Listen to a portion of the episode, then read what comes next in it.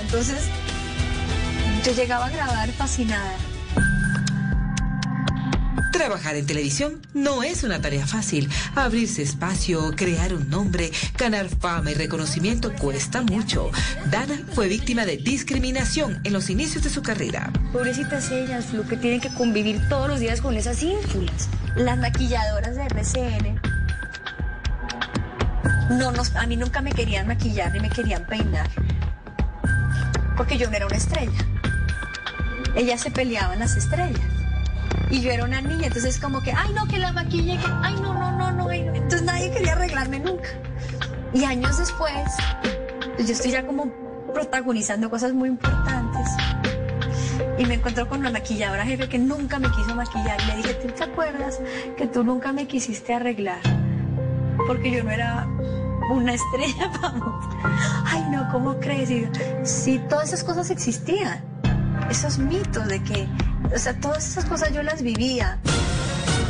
Están conociendo la vida secreta de la talentosa actriz Dana García. Para mí fue traumático, horrible, horrible. Quien hoy le abre su corazón a Colombia para contar quién es realmente la mujer que se esconde detrás de la celebridad. A mí me han pasado muchas cosas aterradoras en esa época. A mí me atropellaron grabando la taxista. Ya regresamos a Se dice de mí, el programa que muestra la vida de las celebridades sin máscaras. Me llevan por primera vez como una gran estrella. No lo podía compartir con nadie porque estaba sola ahí. Increíble.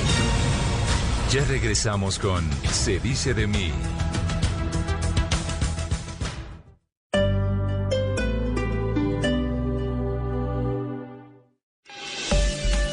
Gracias Bogotá por cumplir con tus impuestos. Secretaría de Hacienda presenta la hora en Blue Radio. En Colombia son las 10 de la mañana 27 minutos. Con el pago de tu impuesto predial, nos ayudas a fortalecer nuestra ciudad cuando más lo necesitamos. Hasta el 14 de agosto podrás pagar tu impuesto predial con el 10% de descuento. Ingresa a la oficina virtual en www.shd.gov.co para consultar y pagar tus impuestos a través de los canales electrónicos. Fácil y sin salir de casa. Gracias, Bogotá. Este sábado en Casa Blue, el primer centro comercial con tecnología 3D. ¿Cuáles son sus innovaciones? ¿Y quién dijo miedo? El nuevo remix de Charlene y Mike Bahía. Los retos de trabajar a distancia y reinventar su negocio en época de pandemia. Esto y mucho más en Casa Blue desde las 10 de la mañana. Casa Blue, este sábado a las 10 de la mañana por Blue Radio y bluradio.com. La nueva alternativa.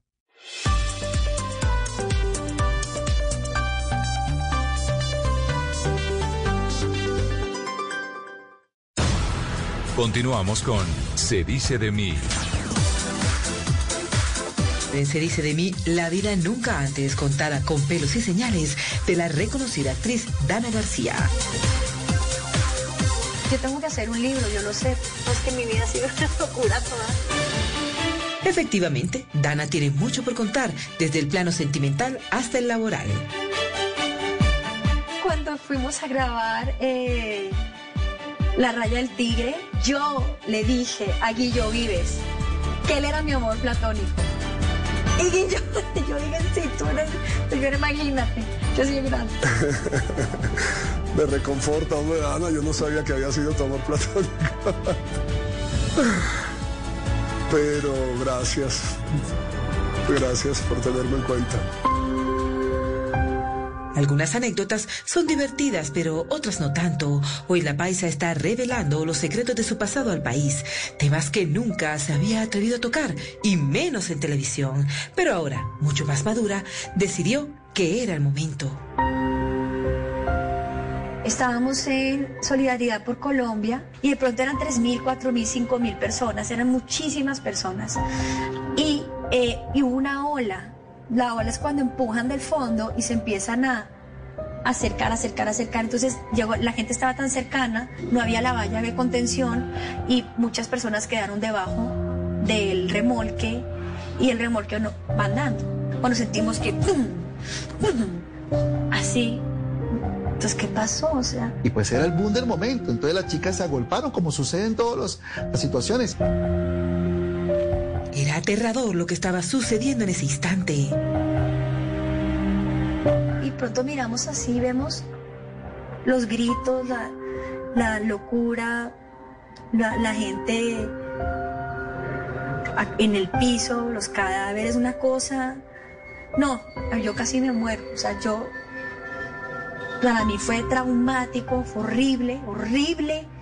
Yo nunca había visto una situación de esas.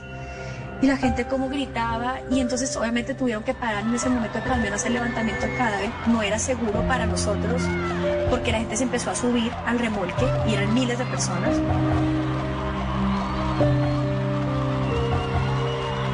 La agrupación Café Moreno gozó de gran reconocimiento en el país hacia los años 90. Eran cuatro chicos, el famoso Zulu, Carolina Ángel y las hermanas Claudia y Dana García.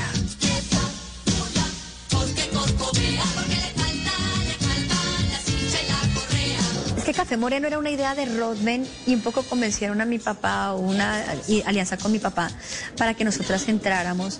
Pero realmente yo no quería cantar, yo nunca quise cantar. Pero mi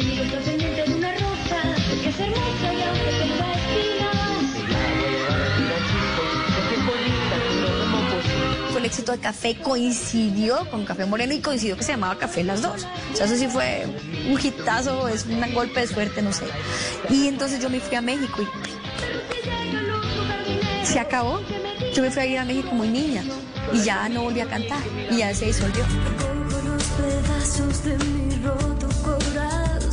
La única de los integrantes de Café Moreno que continuó en la industria de la música fue Claudia García, la hermana de Dana, quien se lanzó como solista. Su tema Muro de Lamentos fue un éxito en el país.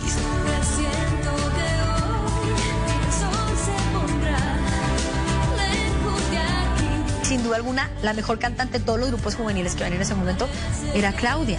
Claudia tiene una voz, mi hermana canta hasta ópera, o sea, es una voz privilegiada y yo sentía que ella tenía que lograr dar ese siguiente paso. Digo, hoy miro hacia atrás y digo qué bueno que se desintegró Café Moreno para que mi hermana pudiera hacer una carrera como solista. Pero tiempo después se alejó de los escenarios, se casó y tuvo dos hijos. Vive en otra ciudad, casi nunca la veo, vive al otro lado del mundo. Eh, pero mi hermana está retirada del medio, no hace nada del medio. Está como en plan familiar, desconectada. El libro de anécdotas de Dana es larguísimo. Parece que no tuviera fin. La hermosa actriz tiene mucho por contar. Corría el año 1991. Yo grababa con Adriana Ricardo, la taxista, y yo era como la primita o algo, no sé, algo de la taxista. Yo tenía como tenía 13 años. Y em, en una de estas Adriana sube el carro en una rampa y lo dejó desengranado, o sea, no puso freno de mano. Y ella se baja por la puerta con la cámara grabando en la escena. Y yo me tengo que bajar por la otra puerta. Cuando yo me voy a bajar, el carro está sin el freno de mano, se viene en reversa, en una rampa. Y con la puerta me aprisiona contra una pared.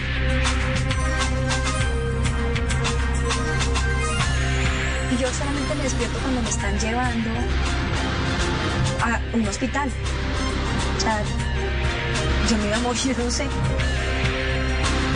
La situación era angustiante. Y hay un actor que estaba con nosotros en la taxista que le debo mi vida porque él, todo el mundo estaba en shock y él fue el único que se paró. Movamos el carro, saquemos la niña. Él, él fue el que me alzó. Si hay algo que caracteriza a la familia de Dana es que todos son muy unidos y como la niña facturaba y facturaba por cada comercial o novela en la que trabajaba, pues eso ayudaba a los gastos de la familia. Muy especial cuando mi mamá me dice que nosotros pagamos las universidades de nuestros hermanitos desde niñas, o sea, mi hermana y mi hermano, todo con nuestro trabajo, porque mi mamá compraba los títulos estos donde ibas pagando la universidad y nosotros nos pagamos toda la universidad con el trabajo. Dana ya dejó de preocuparse por el futuro. A ella la vida la toma por sorpresa y siempre le daña o le mejora los planes que hace. La paisa se radicó en el país azteca cuando tenía 17 años y hoy en día es una de las actrices con mayor grado de reconocimiento y eso fue algo que ella jamás imaginó. Yo no decidí irme a México. Lo de México no llegó ni siquiera como un sueño ni como algo que yo quería hacer. Cuando yo hice café fuimos a promocionar Café a México y fue un éxito en muchos países en esa época. Y en México me vieron y me mandaron llamar para una audición, para una novela. Yo lo último que me imaginé, que me pasó por la mente, es que me fueran a, a escoger Inicialmente México no era lo que ella estaba esperando. demasiado consentida. Yo nunca en mi vida tendí mi cama, ni me hice un desayuno, tenía hasta una persona que me llevaba y me traía, eh, y llego a México y me enfrento con que por primera vez soy una adulta, y eso es una cosa que fue fuerte porque, claro, yo tenía que ponerme mis horarios, hacerme mi comida, hacer mi mercado, arreglar mi casa, todo, y, y fue como mi primer gran enfrentamiento a lo que es la vida. Un trabajo, un compromiso, sola porque no tenía nadie allá. Dana García se va para México a protagonizar y eso ha sido increíble y lo hizo bien, porque incluso México sigue siendo eh, su casa principal donde sigue trabajando y sigue produciendo. Fue la primera que logró dar el salto. Eh, para todos los, los artistas, los actores eh, nacionales, el, el hecho de actuar en México no significaba hacer los grandes papeles, sino facturar muy bien. Y eso fue lo que logró Dana. Una mujer muy responsable, una mujer hermosa, además. Entonces a mí no se me hizo raro cuando ella empezó a irse del país a, a hacer las producciones en México y alcanzar esa fama que alcanzó en México y esa popularidad tan grande que ella tiene allá. Ella fue dando pasos, pasos, pasos, pasos y hoy es, un- o sea, hoy es una figura aceptada en México. Ella es tan aceptada en México en este momento como soy yo aceptado en Colombia. Eso es una realidad. Y eso se lo gana uno, o sea, eso no te lo da nadie. Eso te lo ganas con el trabajo, te lo ganas con la actitud, con el respeto al público, etcétera. Le costaba mucho tener a su familia lejos, por eso al poco tiempo de haber llegado, ya se quería regresar. hice al norte del corazón y ni siquiera alcancé a terminar. Yo extrañaba muchísimo mi país. Yo les dije, no, por favor, yo me tengo que ir. Y yo era una niña y le dije, no, yo me quiero ir. Y entonces, antes de terminar la novela, me dijeron, listo, vamos a sacar tu papel para que te puedas ir. Vengo a Colombia y me ofrecen Perro Amor. En Perro Amor nos encontramos con Isabela Santo Domingo, con Juliana Arango, con, con La Orozco, ¿no es cierto? Y eh, aquí en esto, pues es muy chistoso porque ahí yo estoy peleándome el amor de Dana con Juliana Arango. Él era el perro, ¿no es cierto? Y mi personaje era Rocky París.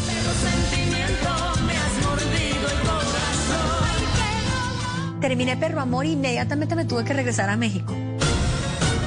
Están conociendo la vida jamás contada de Dana García, quien hoy le abre su corazón a Colombia para mostrarle quién es la mujer que se esconde detrás de la celebridad.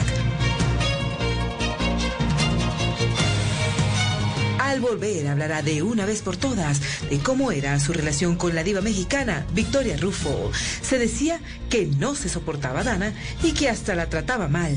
Vas a ser infeliz el resto de tu vida. Tengo entendido que había hecho eso muchas novelas con muchas otras actrices. Ya regresamos a Se dice de mí, el programa que muestra la vida de las celebridades sin máscaras. Me parece curioso que lo digas porque esto es importante que tú lo sepas. Ya regresamos con Se dice de mí. ¿Qué es ser mamá? Ser mamá es enseñar. Es ser el centro, el comienzo y el final de la familia. Es hacer cada momento especial. Es unir las generaciones y pasar el legado. Tal como hace mucho tiempo, ella te lo pasó a ti. Super Arepa. La harina para hacer arepas de las super mamás. Trabajamos pensando en usted.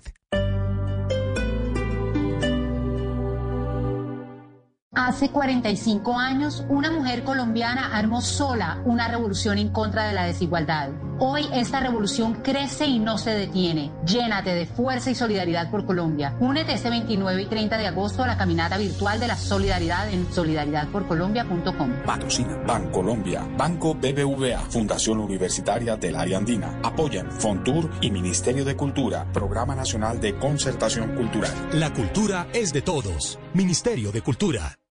Ahora en Blue Radio, los foros virtuales Blue 4.0. Conéctese con nuestros canales digitales. No se pierda este martes 11 de agosto a las 11 de la mañana una conversación entre los presidentes de Bancolombia, Olimpia IT, Claro y el alto consejero presidencial para la transformación digital sobre cómo avanza Colombia en la virtualidad de sus trámites. Foros Blue 4.0. Conversaciones que transforman a Colombia.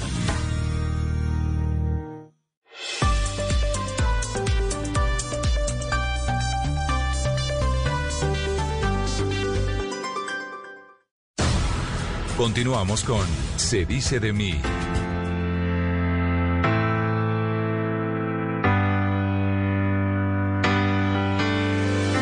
Continuamos en Se dice de mí con la vida hasta ahora nunca antes contada de la reconocida actriz paisa Dana García, quien se ha robado el corazón de Latinoamérica gracias a su destacada participación en novelas como Bella Calamidades, Café con aroma de mujer, La revancha, Pasión de Gavilanes y muchas más. Pero esa novela fue un exitazo, pero yo no la sentía exitazo. Digo, en ese momento. Porque yo, yo grababa Gavilanes y me encantaba estar dentro de Pasión de Gavilanes y grabar. Antes de empezar a grabar, empezamos a hacer ejercicios de actuación juntos. Y cuando comenzó la familia a grabar, sin duda era una familia. Eh, y eso se fue bendecido en la pantalla, eso se ve. Pero yo no sentía esa, ese asedio de la prensa ni nada de eso. Yo no salía nada, a mí nadie me entrevistaba. Yo, yo decía, bueno, ¿será que la novela no funciona? Fíjate, son esas cosas que, como que aunque el proyecto es exitoso, no necesariamente a ti te va tan bien dentro de ese proyecto. No sé, esa era mi sensación. Ay, no puedo hacer nada, no puedo hacer nada. Hasta que voy a España y aterrizo en Madrid y está este recibimiento de 300 personas en el aeropuerto con pancartas, con camisetas, con mi nombre. Me entrevistaban, pero ¿qué opinas del éxito? No sé qué. Y yo, yo miraba a todos lados y me parecía surrealista porque ese éxito yo no lo sentía ni en mi propia tierra, en donde yo sé porque me dicen que fue un gran éxito, pero yo no lo sentía. La Gran Vía completa estaba llena de fotos nuestras. Eso es un hecho. La ropa de los muchachos se vendía como pan caliente, las- los, los sombreros, las botas, los cinturones, como pan caliente. Dana deja de ser por un momento la mujer políticamente correcta para contar de manera real cómo es la vida de una celebridad detrás de las cámaras. Se dijo que compartir set en la novela Las Amazonas con Victoria Rufo era prácticamente tener un pie cerca del infierno, pues a pesar de ser una gran actriz, la convivencia con ella dicen que es muy compleja. Pero ¿por qué ocurrió eso? Vas a ser infeliz el resto de tu vida. Pues mira, esa pregunta le hice yo a Ariadne, la protagonista de la novela anterior. Y me decían que ella era así con, con las protagonistas juveniles. Yo no sé, yo no sé qué pasó porque yo todos los días eh, he, trata- he tratado, sobre todo ahora que soy más madura, de llevar lo más armonía posible, tal, tal, tal. Pero no todo el mundo es así. También, como siempre lo digo, uno tiene que entender que todos somos diferentes, todos tenemos diferentes personalidades. Soy un hijo de mi madre. Dana intenta buscarle una explicación a la deferencia con la que hay que tratar a la gran artista mexicana Victoria Rufo. A mí me consta que para reclamarle. Desconozco sus motivos porque pues no me lo ha dicho ella a mí, Es que no, Victoria no gusta de nadie. pero pues sé que lo ha hecho varias veces. Cuando se, se- se trata de establecer una relación a veces y no hay respuesta del otro lado o no hay respuesta de este lado, pues evidentemente se cierran las puertas.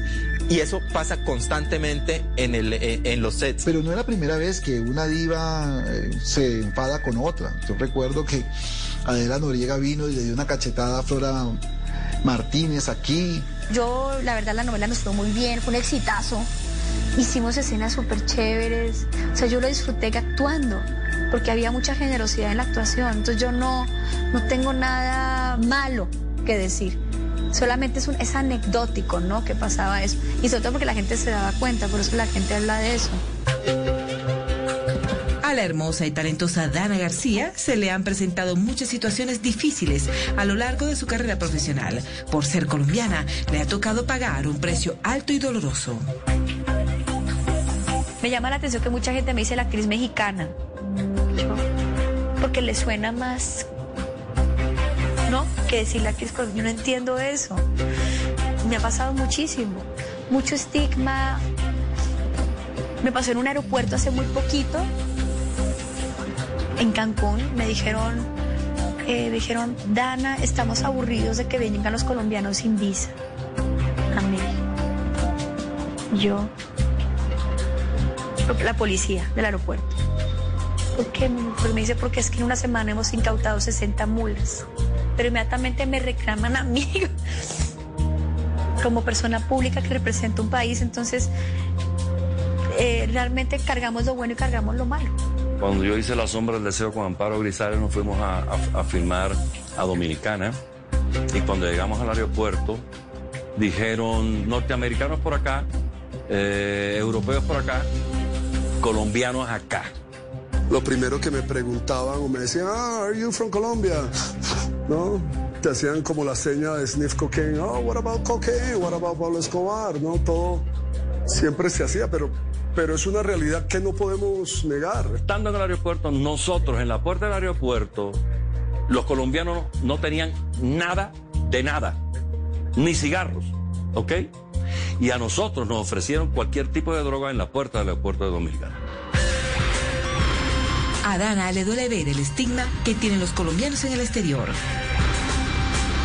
Sí siento que tenemos que, en este mundo en donde las narconovelas, donde de pronto se lanza un mensaje eh, errado, ¿no? De que, de que puedes conseguir todo con la belleza, como hemos visto programas. Creo que mando un mensaje a la juventud muy delicado y sí siento que ha cambiado mucho lo que yo veía en Colombia de hace 20 años a hoy.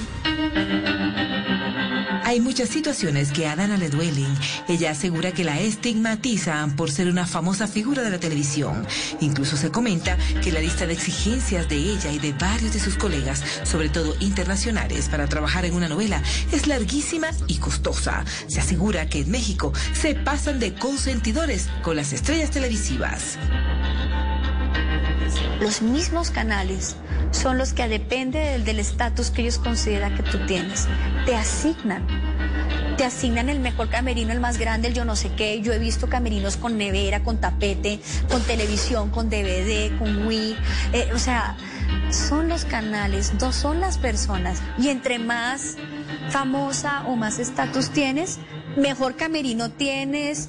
Eh, he visto gente que le llevan unas dietas exóticas. Eh, o sea, como que te sorprenderías. El que ella haya trabajado fuera, allá se acostumbra a darle un lugar específico al actor, ¿no? Eh, se, acostumbra a no molestarlo mientras esté en las horas de grabación. Y tal vez ella vino y exigió y entonces se, hubo este, este, este malentendido. Ser una persona con fama y reconocimiento es una tarea dura de afrontar. Ella misma no deja de sorprenderse ante tantos comentarios que se tejen a su alrededor, algunos reales y otros no tanto. Por eso mucha gente se dedica a escribir cosas que yo digo, o sea, el mundo se cae a pedazos.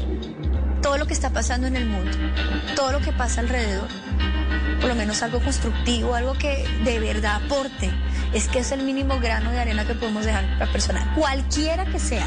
Y hoy con las redes sociales cualquier persona se escuda atrás, un anónimo, y dice muchas cosas. Me sorprende mucho. De Dana, todos los días se dice algo nuevo. Una vez escuché que yo había dejado un hijo abandonado en Alemania. Me parece tan sagrado y tan grave eso. ¿Qué más grande que un hijo? Sí, se dijo que Dana García estuvo embarazada, tuvo un bebé. Y yo creo que ella jamás lo hubiese hecho. Y hay muchas cosas que también son malinterpretaciones o, o no sé por qué se dicen muchas cosas. Siento que en el mundo hay mucho veneno. Dana no tiene hijos, nunca se ha casado. Sí ha tenido varias relaciones sentimentales, pero hubo una en especial que la dejó marcada para siempre.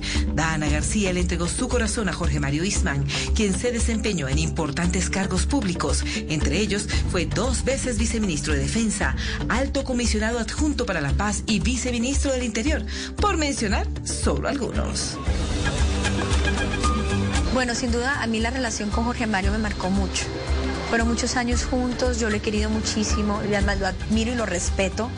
Es un hombre 100% correcto que yo por él pongo las manos sobre el fuego y fue muy bonito porque nos encontramos en una época donde los dos estábamos con una transición, eh, él está en un momento político importante, yo estaba en un momento profesional importante, entonces yo, yo siento que, que sin lugar a dudas, él tiene un lugar muy especial en mi vida. ¿Aceptas unir tu destino al mío? Ahora que se asegura que Dana está a punto de llegar al altar, ella reflexiona por qué no ha sucedido antes. No, pero yo sí he estado bastante cerca de, eso, de casarme, varias veces. Varias, varias veces he estado comprometida. Y, y no sé, no se ha dado. Pero yo, yo sí creo en la estabilidad de la pareja. Yo creo que es muy importante para una persona la estabilidad emocional. Porque si no, como que todo lo demás está en desbalance. Sí creo que es muy importante. Y yo sí creo en la pareja. Pero no, no, no me he casado. Estamos de preguntar a mí, ¿no? Esta hermosa y reconocida actriz paisa está embarazada. Uno de los grandes sueños de su vida es conformar una familia. Y ojalá salga una niña con esos crespos preciosos que tiene Dana García y que continúe el legado de Claudio Osuna en, eh, la vida artística. Ahora que me entero que está embarazada, pues a, su crío, qué bueno es eso. Eh, felicidades para ella, lo mejor, lo mejor que le puede ocurrir. Yo sí quiero eso, pero yo soy una actriz nómada. No es normal eso, mi vida es anormal, es atípica.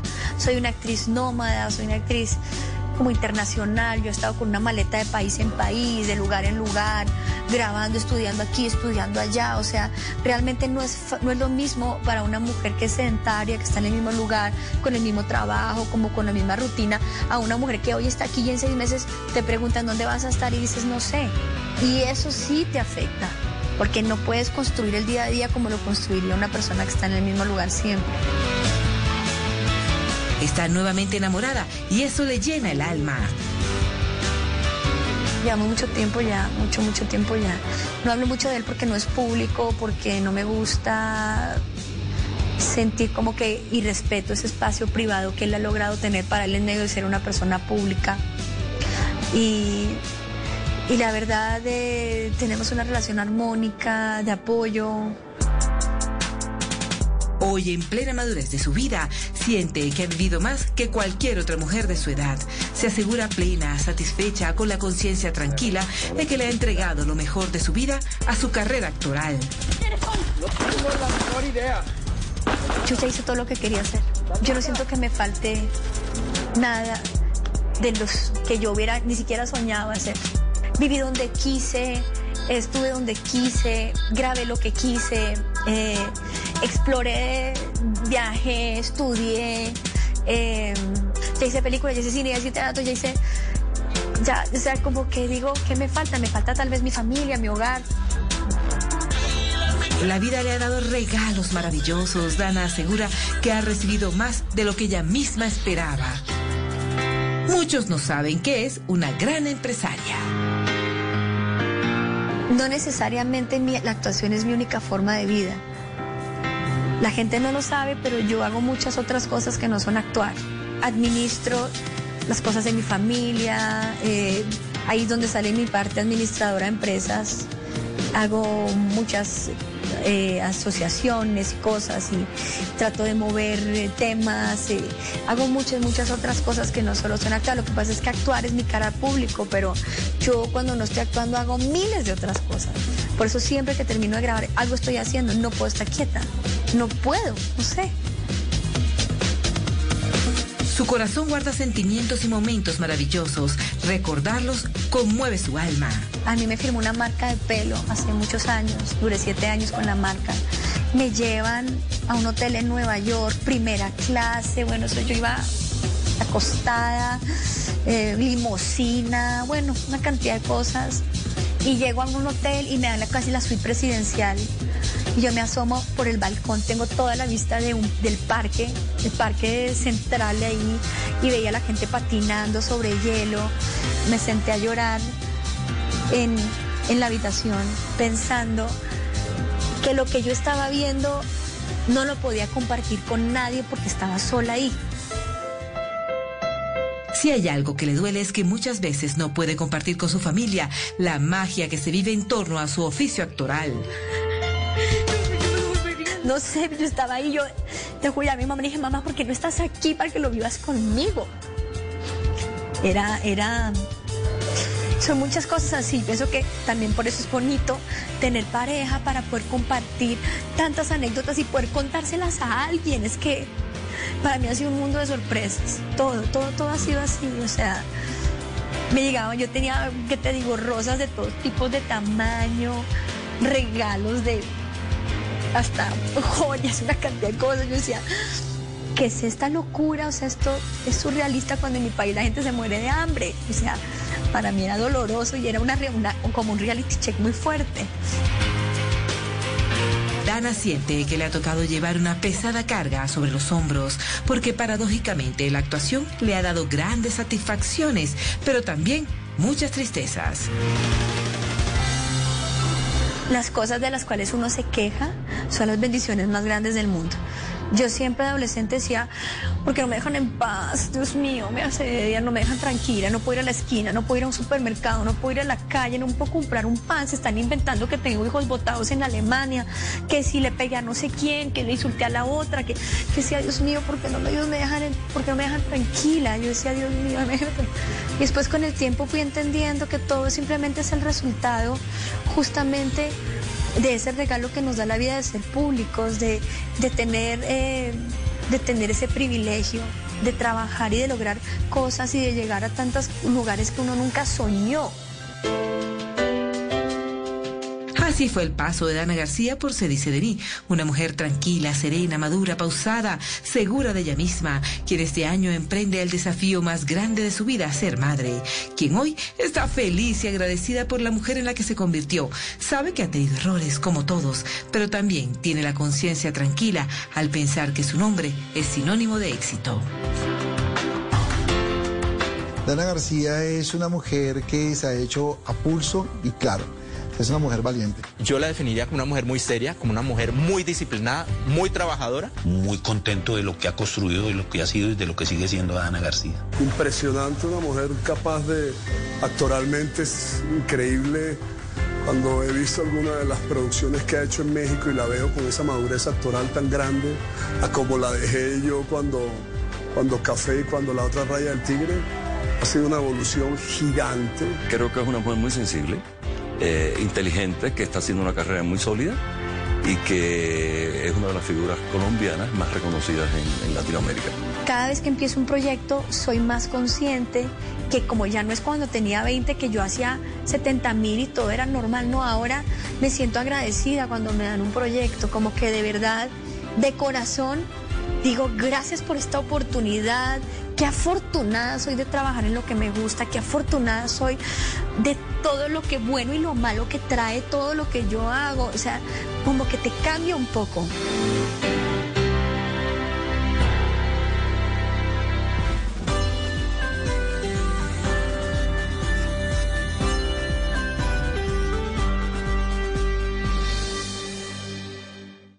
Este sábado en En Blue Jeans hablaremos sobre la luna, mitos y verdades sobre sus cambios. En Orgullo País, ayudo a mi Besi, la iniciativa para crear una red de solidaridad en medio de la pandemia. En el test de Mauro, ¿será que necesita un cursito de historia de Colombia?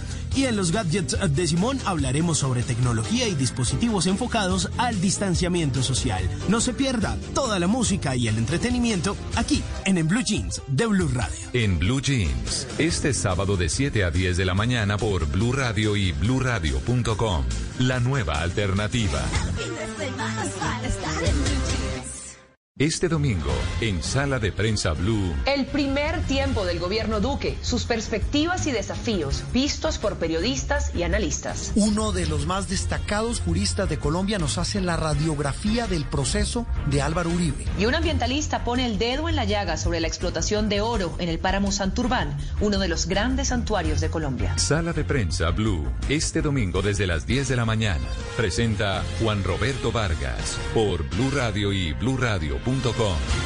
La nueva alternativa. Este fin de semana, programación especial en Blue Radio. Viernes 7 de agosto, 11 de la mañana. Dos años del gobierno Duque. Luces y sombras. ¿Cómo va la gestión del presidente a la mitad de su mandato? El resumen de lo bueno y lo malo de la actual administración con Ricardo Ospina y el servicio informativo de Blue Radio. Y este viernes a las 4 termina el día con información, opinión y humor. Voz Populi. Porque queremos saber, analizar y ponerle una pizca de humor a nuestra realidad. Fin de semana, programación especial de Blue Radio y bluradio.com. Voces y sonidos de Colombia y el mundo en Blue Radio y bluradio.com. Porque la verdad es de todos. 11 de la mañana en punto, mucha atención que en el Día del Ejército Nacional el presidente Iván Duque insistió una vez más en que es necesaria una reforma a la justicia. ¿Qué fue lo que dijo Javier? Así es, Miguel, muy buenos días. Pues el presidente de la República, Iván Duque, que participó este viernes en la conmemoración de los 201 años de la batalla de Boyacá y el Día del Ejército, reiteró, como usted bien dice, la necesidad de reformar la justicia, una reforma que según el mandatario debe ser respetuosa con el derecho a la presunción de inocencia. Esto fue lo que dijo el primer mandatario de los colombianos. Aprovechando el consenso político, académico, institucional, tenemos el deber de darle a nuestro país una reforma real a la justicia, una reforma que llegue a los territorios, a la Colombia agraria, que apele a la tecnología, que apele además a la selección del mejor personal, que apele también a las garantías procesales, a los derechos de los ciudadanos, a la presunción de inocencia, a los derechos de los ciudadanos de tener una justicia pronta. Colombia hoy quiere dar ese paso y tenemos que buscar el mejor camino institucional. ¿Para qué? Para que en materia de legalidad, seguridad y justicia sean ese matrimonio indisoluble que debe estar en la conciencia ciudadana. Este comentario del presidente Duque viene a propósito de todas las declaraciones que ha dado esta semana en relación con la decisión de la Corte Suprema de Justicia de tener eh, al presidente Duque como medida eh, de precaución, como detención domiciliaria. Además, en la jornada, el presidente Duque pues impuso las insignias y entregó bastones de mando de ascensos en los grados de general al mayor general Eduardo Enrique Zapatero y al comandante eh, que es actualmente comandante del ejército, y al mayor general Jorge León González. Javier, gracias. Y en otras noticias falleció en Antioquia el primer médico contagiado con COVID-19. Se trata de un reconocido ginecobstetra que trabajó toda su vida en el Urabá antioqueño y que estaba hospitalizado en la ciudad de Medellín. Los detalles con Susana Paneso. La Asociación Médica de Antioquia informó del primer fallecimiento de un médico en el departamento por COVID-19. Se trata del ginecobstetra Felipe de la Cruz Luna, socio de la clínica chiquita en Apartadó y quien trabajaba desde 1987 en el Urabá antioqueño. Germán Reyes, director de Asmedas. La Asociación Médica de Antioquia lamenta profundamente este, el fallecimiento de este colega. Falleció en la tarde de ayer por COVID-19. Estaba hospitalizado desde hace algunos días en la clínica León 13, o sea, IPS universitario. Asimismo, Reyes hizo un llamado de atención para reforzar las medidas de protección con elementos de bioseguridad para el personal de salud en el departamento, pues aseguró son varios los médicos y enfermeras contagiados por falta de protección.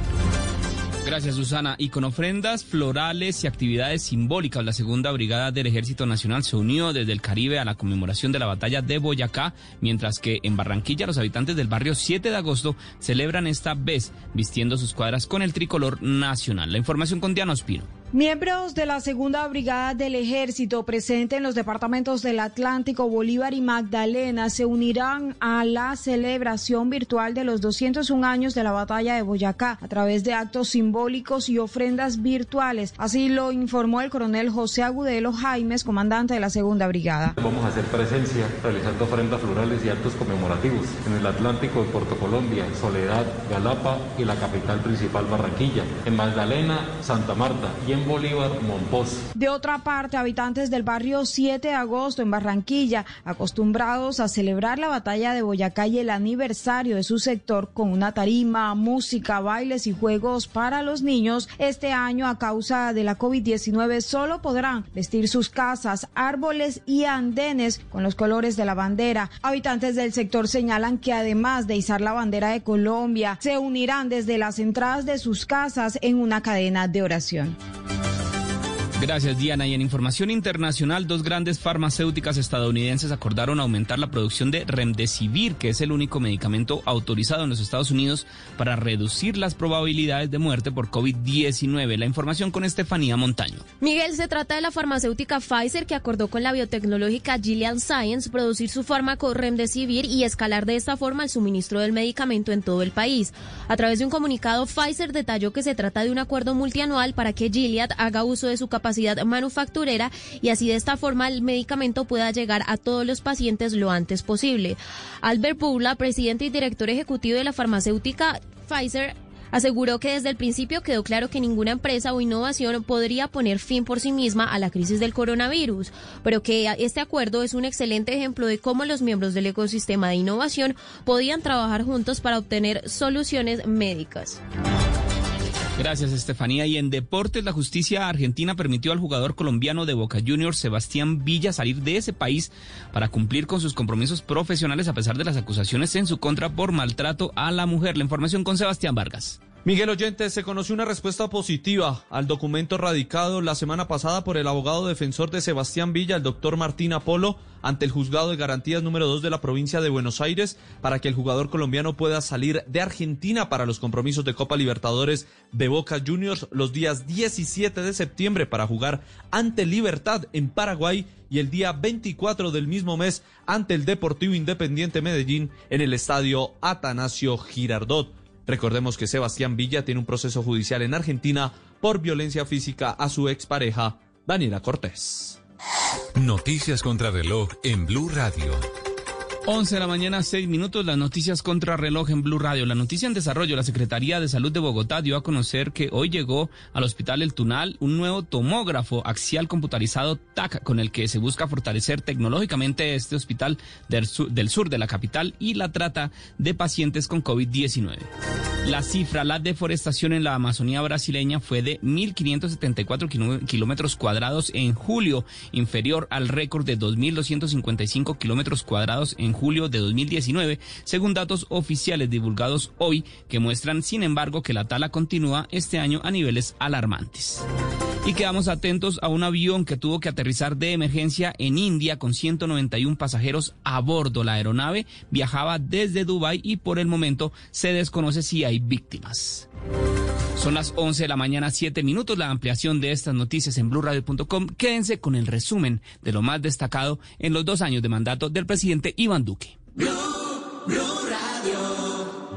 En tiempos de crisis, existen seres con almas poderosas que se convierten en héroes de nuestra historia. En Organización Solarte, queremos dar gracias a cada uno de nuestros colaboradores por superar sus miedos, arriesgándolo todo para entregar cada día no solo alimentos de primera necesidad a toda Colombia, sino también la esperanza de que todo va a estar bien. Porque cuando la bondad se pasa en la comida, el amor es el alimento. En Organización Solarte, trabajamos pensando en usted. Ahora en Blue Radio, los foros virtuales Blue 4.0. Conéctese con nuestros canales digitales. No se pierda este martes 11 de agosto a las 11 de la mañana una conversación entre los presidentes de Bancolombia, Olimpia IT, Claro y el alto consejero presidencial para la transformación digital sobre cómo avanza Colombia en la virtualidad de sus trámites. Foros Blue 4.0. Conversaciones que transforman a Colombia.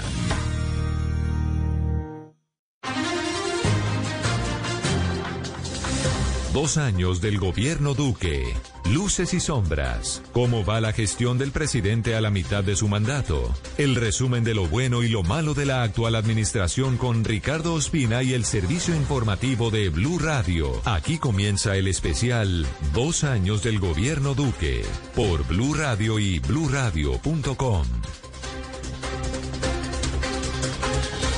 Son las 11 de la mañana y 9 minutos. Bienvenidos. Hoy, viernes festivo 7 de agosto, los saludamos en Blue Radio y en bluradio.com porque hoy estamos en un día en el que Colombia conmemora los 201 años de la batalla de Boyacá, del momento definitivo de la independencia. También es el día en el que se conmemora el Día del Ejército y además coincide con la mitad con el entretiempo, si usted quiere verlo en eh, números y en gráfico de fútbol, el entretiempo del gobierno del presidente Iván Duque.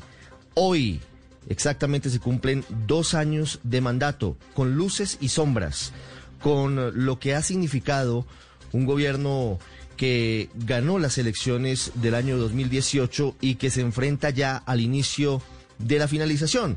Dicen los expertos que los gobiernos en general duran tres años de ejecución porque el último año se va en medio de la campaña política y entregando lo que significará el legado para los colombianos.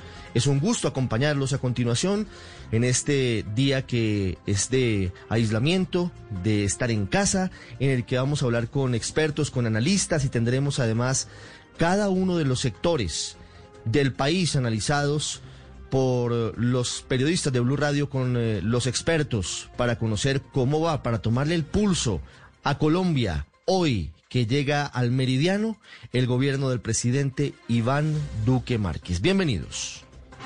Dos años del gobierno Duque, especial del servicio informativo. Comencemos hablando de economía, el aumento del desempleo, los efectos de la pandemia en la economía, la proyección de cómo terminará el país en el 2022 cuando entregue la presidencia exactamente en dos años Iván Duque. Todo eso es parte del análisis. ¿Se avecina otra reforma tributaria? ¿Qué va a pasar con la reforma pensional que ya anunció esta semana el presidente? ¿Y qué se ha logrado hasta ahora en materia de infraestructura? Estamos a pocos días de la entrega en operación del túnel de la línea de una serie de importantes viaductos de lo que será una de las obras más importantes, hablando de infraestructura, en la historia reciente del país. Marcela Peña. Hace un año la economía marchaba bien y mejorando, lo recuerda José Ignacio López de Corfi Colombiana. Claramente el gobierno Duque había generado un, un, clima favorable para la inversión. Pero entonces, el 16 de noviembre de 2019, la decisión de la Corte Constitucional de tumbar la ley de financiamiento. Volver a pasar la reforma que habían tumbado eh, y eso pues quitó todos los esfuerzos para pasar otras cosas. Aquí el economista Munir Jalil se refiere a la reforma pensional que ya estaba lista para llegar al Congreso pero salió sacrificada. Otras iniciativas del gobierno como el fracking, el trabajo por horas o la cotización por debajo del salario mínimo fueron retrasadas en medio de las semanas de protestas que sacudieron al país a finales del año pasado. Ya a comienzos de 2020 se había apagado el ruido de las cacerolas, pero entonces llegó el coronavirus. Aplicaremos un aislamiento preventivo obligatorio para todos los colombianos. Apagamos la economía y eso arrojó al país a su peor crisis en la historia. El crecimiento se esfumó, miles de empresas quebraron y millones se quedaron sin ingresos. Sin embargo, Mario Valencia afirma que la pandemia solo aceleró un problema que ya teníamos desde antes sin crisis económica, en 2019 se destruyeron 170 mil puestos de trabajo y en lo que va del año se han destruido alrededor de 2,9 millones. Para reaccionar a la pandemia, el gobierno consiguió 30 billones de pesos en apenas unos días y una parte de esa plata fue a parar al bolsillo de los hogares. Millones de familias pobres recibieron por primera vez la devolución del IVA y en tiempo récord 2.6 millones de familias afectadas con la crisis recibieron el ingreso solidario. Pero como los subsidios no duran para siempre, el gobierno nacional no cesará en su intención de reactivar la economía. Eso, por ejemplo, llevó al gobierno a incentivar los días sin IVA. Eso llevó al gobierno a insistir en los días sin IVA. Para líderes gremiales como Jaime Alberto Cabal de FENALCO, el compromiso del gobierno con el crecimiento es claro. La ley de crecimiento económico enfocada a estimular al sector empresarial, dar incentivos, incorporar informales con el régimen simple han sido grandes aciertos. El impacto de la crisis es tan grande que el gobierno ya reconoció que va a necesitar una reforma tributaria por 20 billones de pesos. Gremios y analistas dicen que una reforma laboral también es inaplazable. Ambas cosas tienen una única oportunidad, este tercer año de mandato. Sin embargo, hay pocas señales del gobierno. Estamos en un punto en el que se deberían estar teniendo discusiones sobre qué es importante para hacer desde el punto de vista de, leyes eh, y estar empujando y buscando eh, coaliciones. Sin embargo, pues no, no es lo que vemos. Duque y su equipo le están apostando por ahora un millonario plan para acelerar las ejecuciones de infraestructura y de vivienda. La mayor parte de las vías 4G están hoy en plena construcción y nuevos proyectos están listos para comenzar. Se van a necesitar esfuerzos enormes y aún así las perspectivas son poco alentadoras según el decano de Economía de la Universidad del Rosario, Carlos Sepúlveda. Nos va a devolver muchos años en indicadores sociales, en indicadores económicos, en desempleo y seguramente para el 2022 vamos a estar a medio camino en esa senda de recuperación. 11, 14 minutos. Quiero saludar a Alejandra Barrios, directora de la misión de observación electoral que se suma a este programa en el que analizamos, le tomamos el pulso a los dos primeros años del gobierno del presidente Iván Duque. Alejandra, buenos días. Muy buenos días, buenos días a todos los oyentes y a Fernando, que sé que está ya eh, haciendo los comentarios en el programa.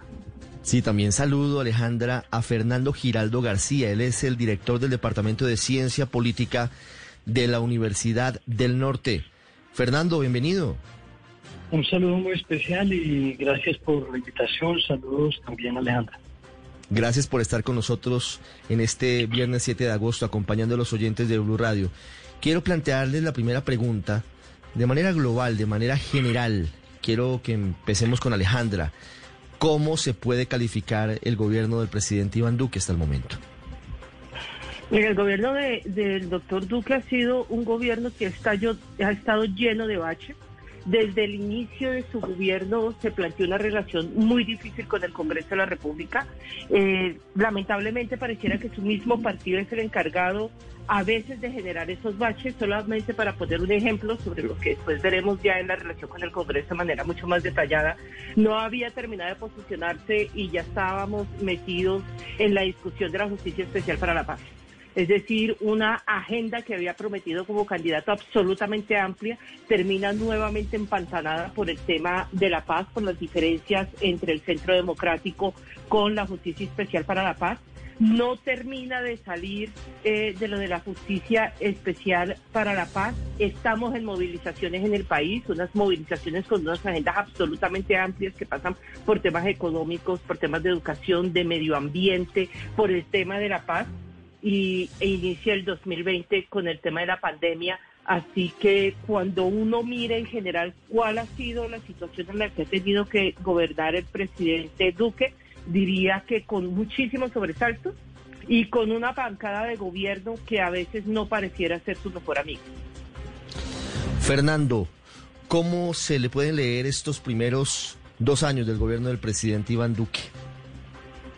A ver, con todos los argumentos que ha planteado Alejandra y también con algunos de los comentarios hechos por los otros invitados que ustedes han tenido, yo diría que la característica principal de este gobierno ha sido una especie de pseudo ingobernabilidad que ha tenido el país.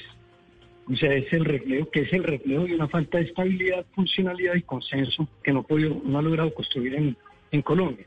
Un gobierno que es inestable, que es muy difuso, que es como indeterminado, es un gobierno que tiene unos grados de confusión y de incompetencia política, no técnica, sino política, que a veces le hace a uno pensar que tiene potencia para poder gobernar el país o tratar problemas que son complejos. O sea, Duque, de alguna manera, eh, como buena parte de su entorno, que por razones ideológicas, por el exceso de tecnicismo, quizás de una parte de su equipo no logra comprender, por un lado, la complejidad de la política pues cree que todo, que todo en la vida es lineal, justo cuando nada o casi nada en la sociedad colombiana lo es, no lo puede ser. Y entonces lo ubica con frecuencia mucho las cosas entre buenos y malos, y es un esquema binario que no ayuda a entender lo que le pasa a Colombia.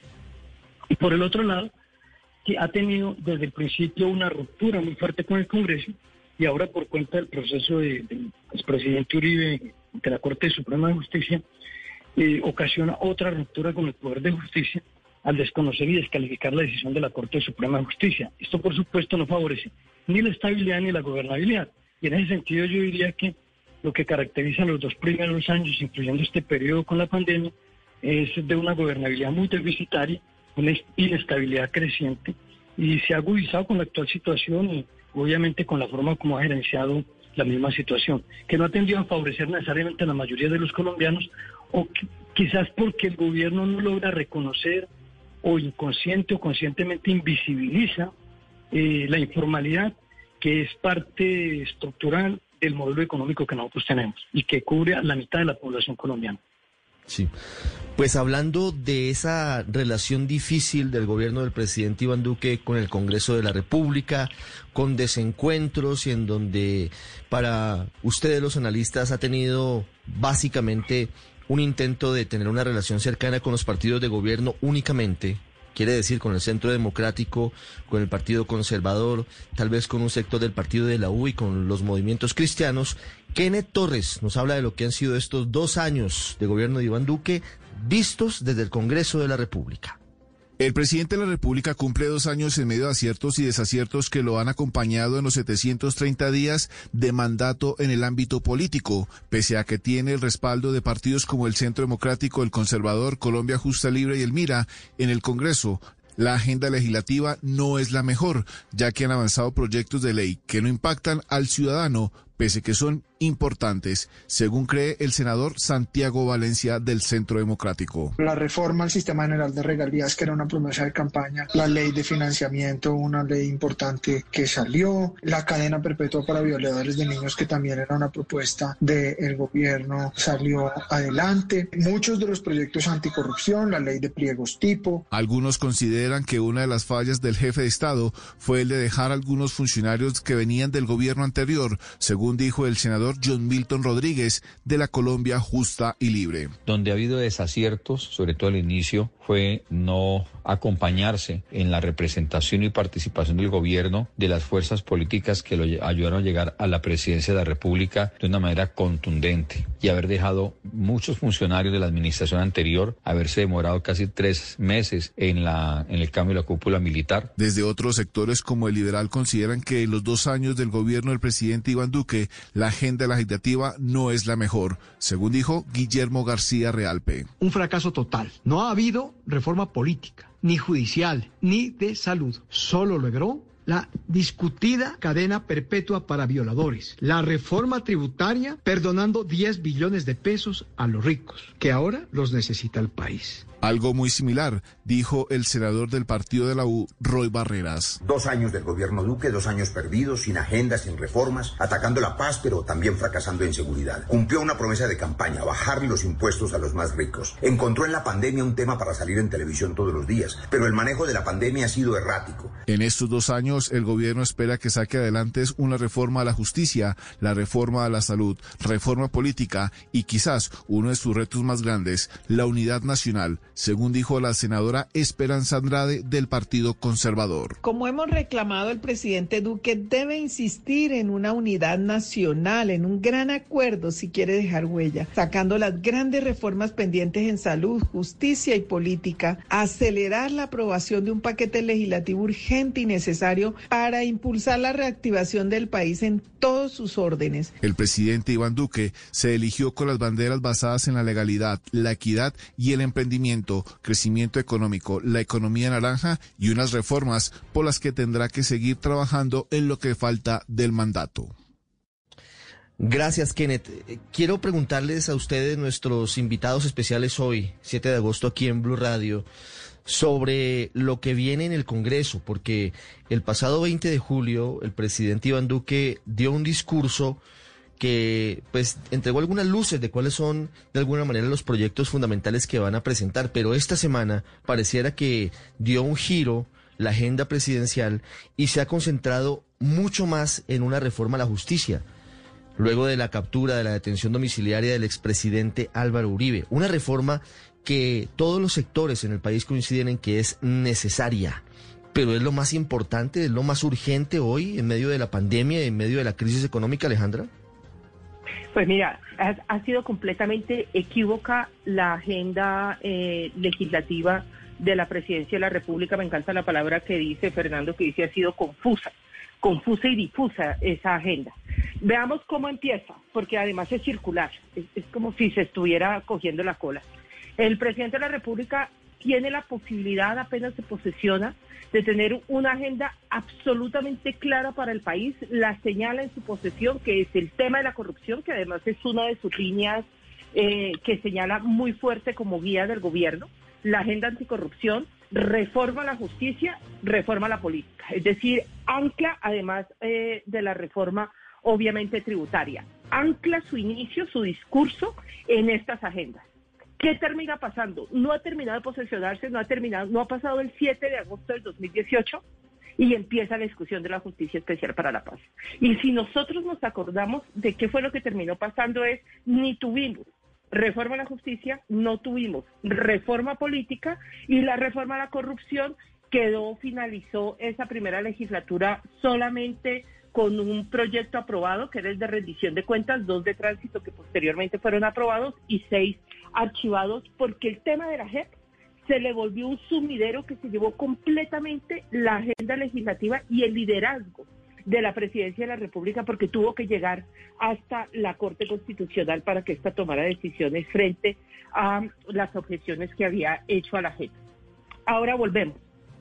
Se plantea una agenda que claramente para esta segunda legislatura es una agenda que tiene que estar completamente anclada en reformas que eh, indiscutiblemente el tema de la salud está puesto sobre la mesa, el tema de las EPS está puesto sobre la mesa, eh, todas las críticas y lo que se veía frente a la reforma tributaria que en parte generaron eh, movilizaciones a finales del año pasado, quedó absolutamente claro con la pandemia que Colombia no tenía las bases suficientes para poder hacer frente de manera social y económica a, una pandemia. Entonces, hoy tenemos una crisis económica fuertísima, entonces necesitamos reformas que nos permitan a los empresarios, a los ciudadanos, eh, poder hacer frente al impacto tan grave que va a tener la pandemia, no solamente en Colombia, sino además en un contexto internacional que también entra en crisis económica, basta mirar a Alemania, y esa agenda no se ve clara, y tenemos otra serie de reformas que tienen que entrar a mirar los aspectos sociales para poder generarle a las personas palancas que les permitan seguir adelante. Plantear esa serie de reformas y en que estamos hoy en la discusión de una Asamblea Nacional Constituyente que mínimo, mínimo, se va a tomar más de año y medio para poder salir, que vuelve y enrarece las relaciones que tiene eh, con la, su propia bancada, con la oposición, pero además con los opinadores y con importantes sectores sociales. Así que aquí no se va a poder avanzar a un gobierno de gran unidad que nos permita a todos caminar para salir juntos de la pandemia, sino nuevamente la agenda desaparece porque en el Congreso de la República dos temas se parecieran que se pueden volver importantes. Uno que ya es importante, que es el debate de la reforma de la ley que es saber cómo va a funcionar en, en el Congreso en pandemia. No es un tema menor porque ahí está de por medio si vamos a hacer reformas constitucionales, si se van a hacer elecciones a partir solamente de la virtualidad o como lo recomienda o como lo señala la Corte de la semipresencialidad y presencialidad. Y lo que sería terrible para el gobierno Duque es que todas estas reformas de salud, reformas que tienen que ver con el empleo, con los temas de seguridad social, nuevamente se vayan dentro de un tubo para que las discusiones terminen siendo sobre sí o no una Asamblea Nacional Constituyente que todos sabemos que muy seguramente va a fracasar en el proceso porque los requisitos que se ponen son tan altos que creo que ni siquiera alcanzaría el presidente Duque, ni siquiera así tuviera los votos, que son más de 12 millones de votos, lo que lo hace prácticamente imposible a poder tener una asamblea constituyente sobre el tema de justicia. Y entonces volvemos a hablar de una reforma a la justicia, que fue precisamente con lo que empezó el gobierno. 11, 28 minutos, Fernando. Hablando además de una situación que plantea Alejandra, que hoy está en medio de la discusión y que no se ha determinado. Entre otras cosas, el presidente de la Cámara de Representantes, Germán Blanco, anunció que hará una sesión presencial el próximo 20 de agosto para la elección del próximo defensor del pueblo. Y entonces, partiendo de que no están claras las reglas del juego en tiempos de pandemia para el Congreso, lo que está presentando el gobierno como prioridades son adecuadas, son correctas para este momento que vive el país? A ver, yo creo que cuando un gobierno, y este no escapa a los anteriores, pero este es mucho más vehemente en eso, dice que es el mejor, es porque probablemente no lo es. Entonces, cuando uno mira eh, la situación que vive hoy, por ejemplo, el presidente Duque para intentar enfrentar la situación del país y una crisis que a largo plazo se vendrá conectada inmediatamente o por reflejo de lo que es toda esta situación de la pandemia, que no sabemos cuándo termina ni cómo vamos a salir de ella, pero sabemos que ya tiene consecuencias sociales profundas, incluso que, que refuerzan problemas estructurales que vienen desde antes, lo han dicho algunos analistas, requiere por lo menos tener convicciones reformistas, pero reformistas en el sentido de no reformar para perpetuar en el poder a alguien o para favorecer a pequeños grupos, no, para reformar el país. Entonces no hay esas suficientes convicciones. Por el otro lado no tiene las mayorías y por el otro lado tampoco tiene la capacidad para construir consensos políticos. Porque aquí, y lo digo, ¿por qué? Porque es verdad que quienes ganan una elección, una coalición electoral, como fue el caso del presidente Duque, uno esperaría que se construya una coalición electoral, una coalición de gobierno, pero ese no fue el caso. No fue el caso porque quienes terminaron gobernando no fueron todos los que participaron en el proceso de elección del presidente Duque, lo cual minó desde el principio por dentro al gobierno del propio presidente Duque, a lo que lo digo porque no intervino, no empezó Cambio Radical, no empezó el Partido Liberal, el Partido de la U, que acompañaron al triunfo electoral del presidente Duque. Es que el triunfo de Duque, los 10 millones 200 mil votos que obtuvo, no fueron logrados solamente por un partido, o por un partido o tres partidos más pequeños. De hecho, aquí no hay partidos grandes. Entonces, lo primero es eso. Lo segundo, hoy aqueja dramáticamente, agudizado por los acontecimientos de los últimos días, una lucha interna en el seno del Partido Centro Democrático, una especie de rencillas o luchas personales, a veces casi que de plaza de mercado, cuando en realidad es una confrontación de tendencias y de facciones al interior del Centro Democrático que parece no le van a ser favorables al presidente Duque porque se puede llegar a quedar solo en su propio partido, que ya ha sufrido de alguna, de alguna soledad. Y entonces, ¿qué, ¿qué pasa entonces con esto? Él tratará de responder por un lado, como ha intentado hacerlo hasta el momento, y de ahí su, su confusión, de ahí lo difuso de su gobierno. Trata de responderle a su partido, que cada vez está más, más lejos de él. Tiende a favorecer a sectores muy poderosos dentro de las élites, por el otro lado, y a reconocer y problemas que tiene para reconocer e identificar sin prevenciones la situación económica y social de los colombianos. Digo sin prevenciones porque cada que hay una protesta, cada que hay un reclamo, inmediatamente se encasilla o se sataniza o se macartiza a los ciudadanos porque reclaman o protestan o dicen algo como si en democracia no tuviesen ese derecho y es un derecho legítimo que el Estado no tiene por qué intentar controlar o regular, simplemente debe garantizar que lo puedan cumplir, facilitar las condiciones para que se dé, pero no orientarlo.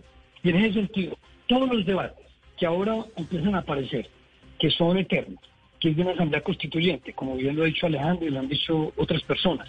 El tema de la justicia ahora, bajo el supuesto de que se está cometiendo una injusticia con el presidente Uribe, solo defenderá la justicia y solo al final podremos hacer una valoración de ello.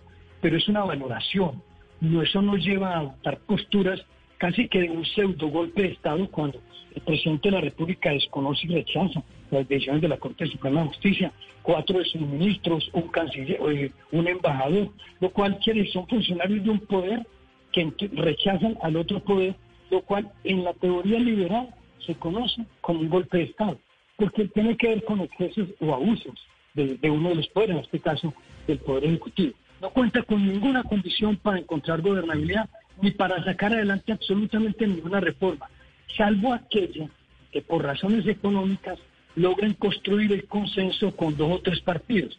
Pienso en el partido de la U, Cambio Radical, y el Partido Liberal, que probablemente por atender a requerimientos de sectores sociales que ellos representan también, coinciden con los de Centro Democrático. Pero el resto para mí no va a ser posible si insisten en que la discusión de Colombia es una asamblea constituyente, que la discusión de Colombia es sobre la reforma de la justicia.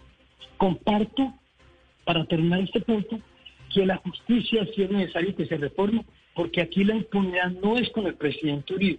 Aquí, o la injusticia no es con el presidente Uribe. La impunidad del sistema de justicia es con 50 millones de colombianos.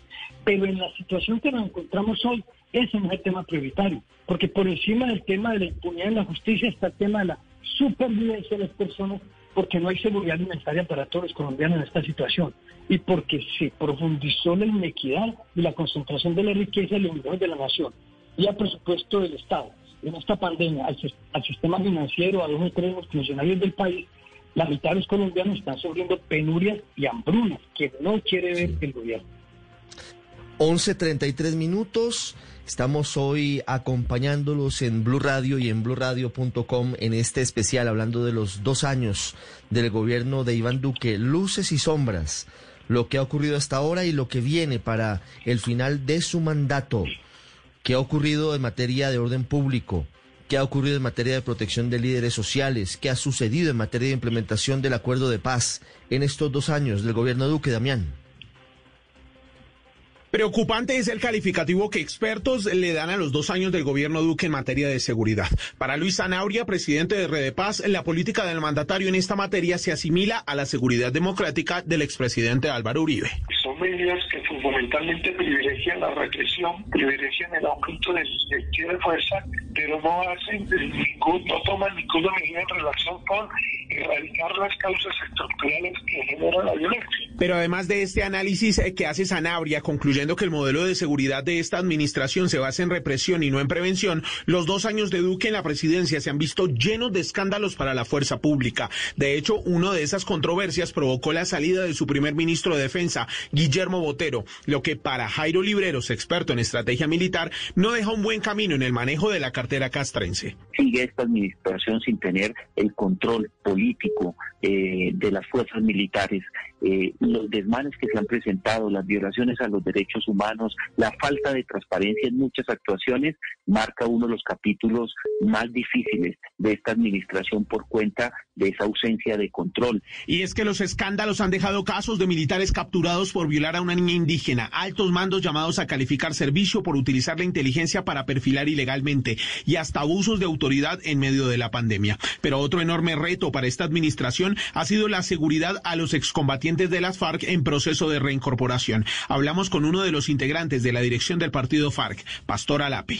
Llevamos 222 asesinatos. En el tiempo de la pandemia son 21 asesinatos. Estamos asistiendo a un asesinato de un firmante de la paz cada día. Pero además de los crímenes a exguerrilleros, otra problemática que no se ha podido detener durante este gobierno son los asesinatos a líderes sociales. Tan solo hace dos semanas el Instituto de Desarrollo y Paz, Indepaz, denunció a través de Twitter el aumento de estos homicidios. Según los registros de Indepaz, no se puede decir que hay una reducción del 35% de las muertes de líderes en lo corrido del gobierno de Iván Duque en comparación con igual periodo del gobierno de Juan Manuel Santos, sino por el contrario, un aumento del 30.5%.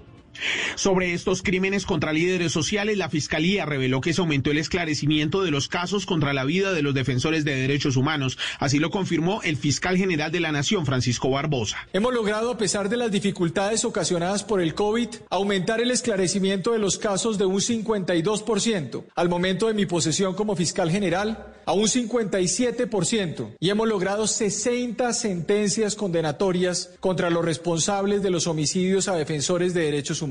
De hecho, la cartera castrense confirmó que durante los dos años de la administración Duque se neutralizaron 117 cabecillas de grupos armados ilegales que amenazaban y asesinaban a los líderes sociales. El ministro de Defensa, Carlos Holmes Trujillo. Por esta razón, se ha visibilizado a los responsables de estos crímenes y elevado la recompensa por información que conduzca a su captura con la expedición del cartel de los más buscados. Sobre los delitos de mayor impacto, el gobierno confirmó que durante los dos años de su administración se redujo el homicidio en un 12%, el secuestro también bajó en un 27%, la extorsión menos un 30% y el hurto en todas sus modalidades también disminuyó. Pues este año llevamos 34% menos casos de hurto a personas, 38% menos de hurto a residencias, 43% menos de hurto a comercio, 29% menos de hurto hurto automotores y 35% menos de hurto de motocicletas. En la lucha contra el narcotráfico, el Ministerio de Defensa destacó que durante esta administración se redujeron en un 9% las hectáreas cultivadas de coca y se han incautado más de 800 toneladas de clorhidrato de cocaína.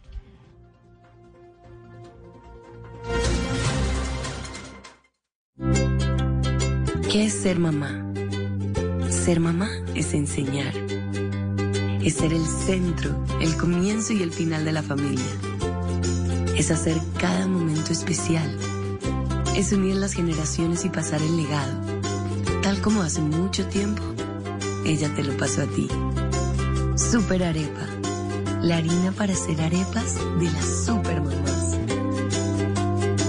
Trabajamos pensando en usted. Estás escuchando Dos años del gobierno Duque. 11.39 minutos, ya vamos a hablar de cómo le ha ido al gobierno del presidente Duque en materia de relaciones exteriores, en materia de infraestructura detalladamente, lo que ven los colombianos sobre el manejo de la pandemia, lo que piensan las regiones, pero antes yo quiero preguntarles a nuestros dos invitados de hoy y comienzo con Fernando Giraldo, director del Departamento de Ciencia Política de la Universidad del Norte. Fernando, ¿cuál puede ser algún logro o algún eh, elemento destacable del gobierno del presidente Iván Duque? Yo creo que, digamos que si eso tuviese que ver con, una luz por allá en el túnel oscuro que tenemos, yo diría que es el intento de acercamiento después del primer año y medio de, pérdida de la legislatura y, en la gobernabilidad del país, de acercar por lo menos algunos partidos que le permitan tener mayoría en el legislativo. Porque mientras el gobierno no tenga la mayoría en el legislativo, como ha sido el caso, obviamente que hace mucho más difícil poder hacer funcional el sistema político y obviamente adelantar todas las iniciativas del gobierno como las iniciativas de origen gubernamental, de parlamentario mismo. Entonces el acercamiento con cambio radical, con el Partido Liberal y con el Partido de la U, de manera formal o informal, porque no todas se han hecho basado en la ley, sino que hay acuerdos informales porque unos son independientes pero están en el gobierno, otros son independientes pero reciben cuotas burocráticas de, del gobierno y finalmente supone uno cada cambio de, tratar de conseguir un consenso mayoritario. Así la oposición o lo que se conoce como la oposición en Colombia quede por fuera. Pero en todo caso, esa me parece que es una luz que podría apuntar a resolver problemas. Yo, de lo contrario, yo creo que para mí lo logrado en estos dos años, que sea palpable y que sea evidente, quizás las consecuencias no lo son tanto, es, fueron las reformas tributarias. Por recuerdo, la primera reforma tributaria que se aprobó, finalmente tuvo vigencia un año, pero la Corte la declaró inexequible, pero no le quitó los efectos de lo que se ha aplicado, casi siempre ocurre así, y entonces le dejó, la dejó vigente hasta diciembre y nuevamente corrió el gobierno a presentar el segundo proyecto de reforma tributaria que se lo aprobó el Congreso. Por eso creo que de todos los proyectos que el gobierno siempre intenta, en realidad es el único en el que logra mayorías es lo que tiene que ver con lo tributario. Ahora, cómo se aplique, qué evidencia tenga, las consecuencias será otro problema, pero por lo menos en términos de resultados prácticos y concretos o institucionales, me parece que eso es lo que yo vería como el único logro, porque creo que en todo lo otro ha, habido ausencia real de, del gobierno, incluso en el tratamiento de los problemas sociales es absolutamente ausente el presidente de la República y los ministros también. Sí. Alejandra, ¿qué se podría destacar de estos dos años del gobierno del presidente Iván Duque? Mira, me, gustaría antes hacer un breve comentario sobre el tema de seguridad, porque este es un tema eh, que en este gobierno también, lamentablemente, y no solamente en este, el, tema de la violencia contra líderes sociales, políticos y comunales en este país es una tragedia, y es una tragedia humanitaria y aquí sí nos ha faltado en, un trabajo de consenso nacional hacerle frente a esta tragedia porque lo que estamos viendo son grupos armados ilegales de las disidencias o del narcotráfico nuevamente apropiándose de territorios. Estamos hablando de que nosotros terminamos el año pasado, es decir, el primer año del, del gobierno eh, del doctor Duque, con un hecho de violencia cada tercer día.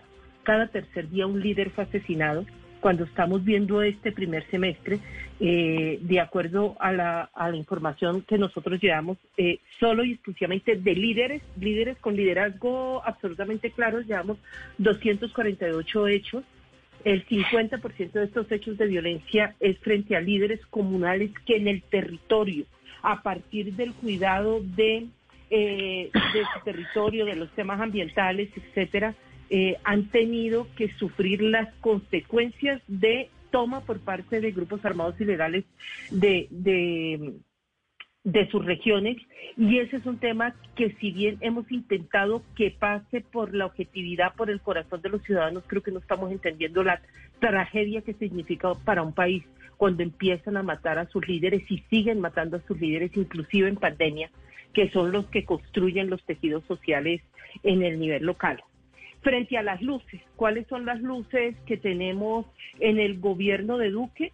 Creo que la primer, el primer tramo de la pandemia, eh, el doctor Duque mostró liderazgo, estoy hablando del primer tramo del 25 de marzo al 11 de mayo, mostró un liderazgo importante, un liderazgo fuerte, logró consensos y creo que eso es muy importante.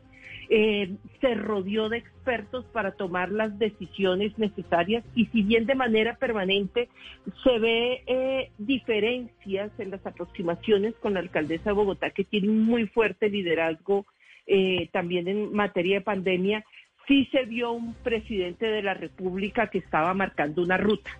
Eso se empieza a desconfigurar después del 11 de mayo, cuando empiezan todas las excepciones y cuando eh, empieza a pasarse la responsabilidad a las autoridades locales. Es decir, en un primer momento eh, logra generar unos importantes consejos, una ruta común para alcaldes, para gobernadores de cómo hacer frente y en este momento más o menos estamos en una situación de cada alcalde, cada gobernador decida como considera que esto puede ser mejor tenemos que abrir la economía, pero uno no ve un plan de apertura que vaya al mismo tiempo al lado de la salud, pero sí creo que destacaría ese primer tramo que fue el más difícil y donde logró mostrar un liderazgo importante, credibilidad y capacidad además de hablar con el país un lenguaje común. Lástima que se haya que se haya perdido esa primera fuerza que mostró en este momento o se haya difuminado quizás. Sí, el 6 de marzo llegó la pandemia al país. Hoy tenemos 357.710 contagiados. Tenemos 11.939 personas fallecidas. ¿Cómo ha sido el manejo de la pandemia por parte del gobierno del presidente Iván Duque en dos años de su mandato, María Camila Castro? Permitimos informar al país que hoy 6 de marzo de 2020 hemos confirmado el primer caso de coronavirus en Colombia. Así el ministro de Salud Fernando Ruiz dio a conocer el primer caso de COVID-19 en el país. Se trató de una joven de 19 años quien llegó de Milán, Italia, presentó síntomas y acudió a los servicios de salud donde le tomaron las muestras. 15 días después, el 21 de marzo, el ministro de Salud confirmó la primera muerte a causa de COVID-19. Era un hombre de 59 años que trabajaba como taxista en Cartagena quien en días pasados transportó a dos ciudadanos extranjeros en su vehículo. El paciente fue hospitalizado en una clínica de la ciudad. El 22 de marzo, el presidente Iván Duque dio a conocer la decisión de aislamiento preventivo obligatorio de 19 días en todo el país. Hasta la fecha se ha ido extendiendo. En este momento, Colombia está en aislamiento preventivo hasta el 31 de agosto, pero se han hecho varias aperturas de sectores económicos. En desarrollo del estado de emergencia, aplicaremos un aislamiento preventivo obligatorio para todos los colombianos desde el próximo martes 24 de marzo a las 23 y 59 horas. Colombia ha venido trabajando en la estrategia para contar con la vacuna contra el COVID-19. El ministro de Salud aseguró que tenemos la infraestructura suficiente para respaldar el proceso de la vacuna con 27 cuartos fríos, con una bodega central y un sistema de transporte que mantiene la cadena de frío. Además, ha explicado que como país nos encontramos en la estrategia de acceso que consta de dos componentes. El primero es la estrategia multilateral cuando muchos países se unen para comprar de manera integrada las vacunas. Eso tiene un efecto muy importante en, en, los precios de las vacunas, en el acceso temprano y en lo que significan todo el intercambio técnico para poder hacer esa aplicación. Colombia siempre ha usado la estrategia multilateral, en la cual Colombia siempre ha sido tradicionalmente uno de los mayores compradoras, compradores de vacunas. Colombia hace parte del comité de vacunas COVAX, que busca invertir en las vacunas más promisorias y garantizar un acceso equitativo. Además, se encuentra la estrategia bilateral, la cual consiste en la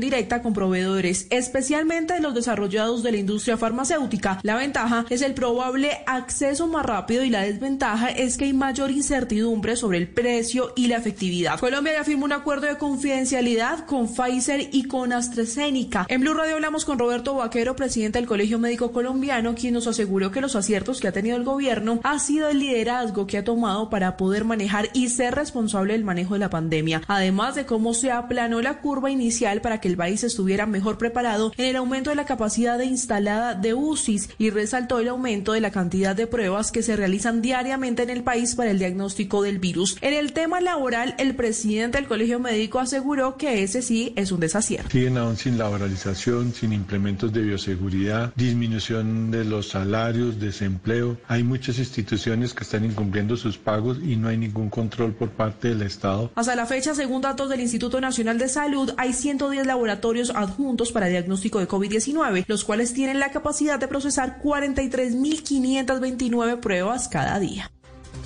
Sí, las críticas se han generado en torno al manejo que le ha dado el presidente Iván Duque y en medio de los desencuentros que ha tenido con algunos mandatarios locales. Pero ese va a ser un elemento central del gobierno del presidente Iván Duque cuando vayamos a los libros de historia y es que estará marcado por el manejo de la pandemia. Más de la mitad del gobierno de Iván Duque estará analizado bajo el prisma de lo que significa el COVID-19, la primera pandemia que afecta a la humanidad en más de 100 años. Y también va a estar marcado sin duda porque durante su mandato fue enviado a atención domiciliaria su mentor y jefe político, el expresidente Álvaro Uribe. Hablaba el profesor Fernando hace algunos minutos, Fernando Giraldo, de las protestas en el gobierno del presidente Iván Duque. Fueron muy intensas en noviembre del año pasado, pero no solamente han sido estudiantes, han sido también indígenas y trabajadores. Estefanía Montaño. Han sido dos años en medio de cacerolas y protestas. Para los estudiantes, trabajadores y para el pueblo indígena colombiano, la administración de Iván Duque ha fallado porque no se ha logrado implementar las suficientes regulaciones que beneficien las necesidades de cada escenario social.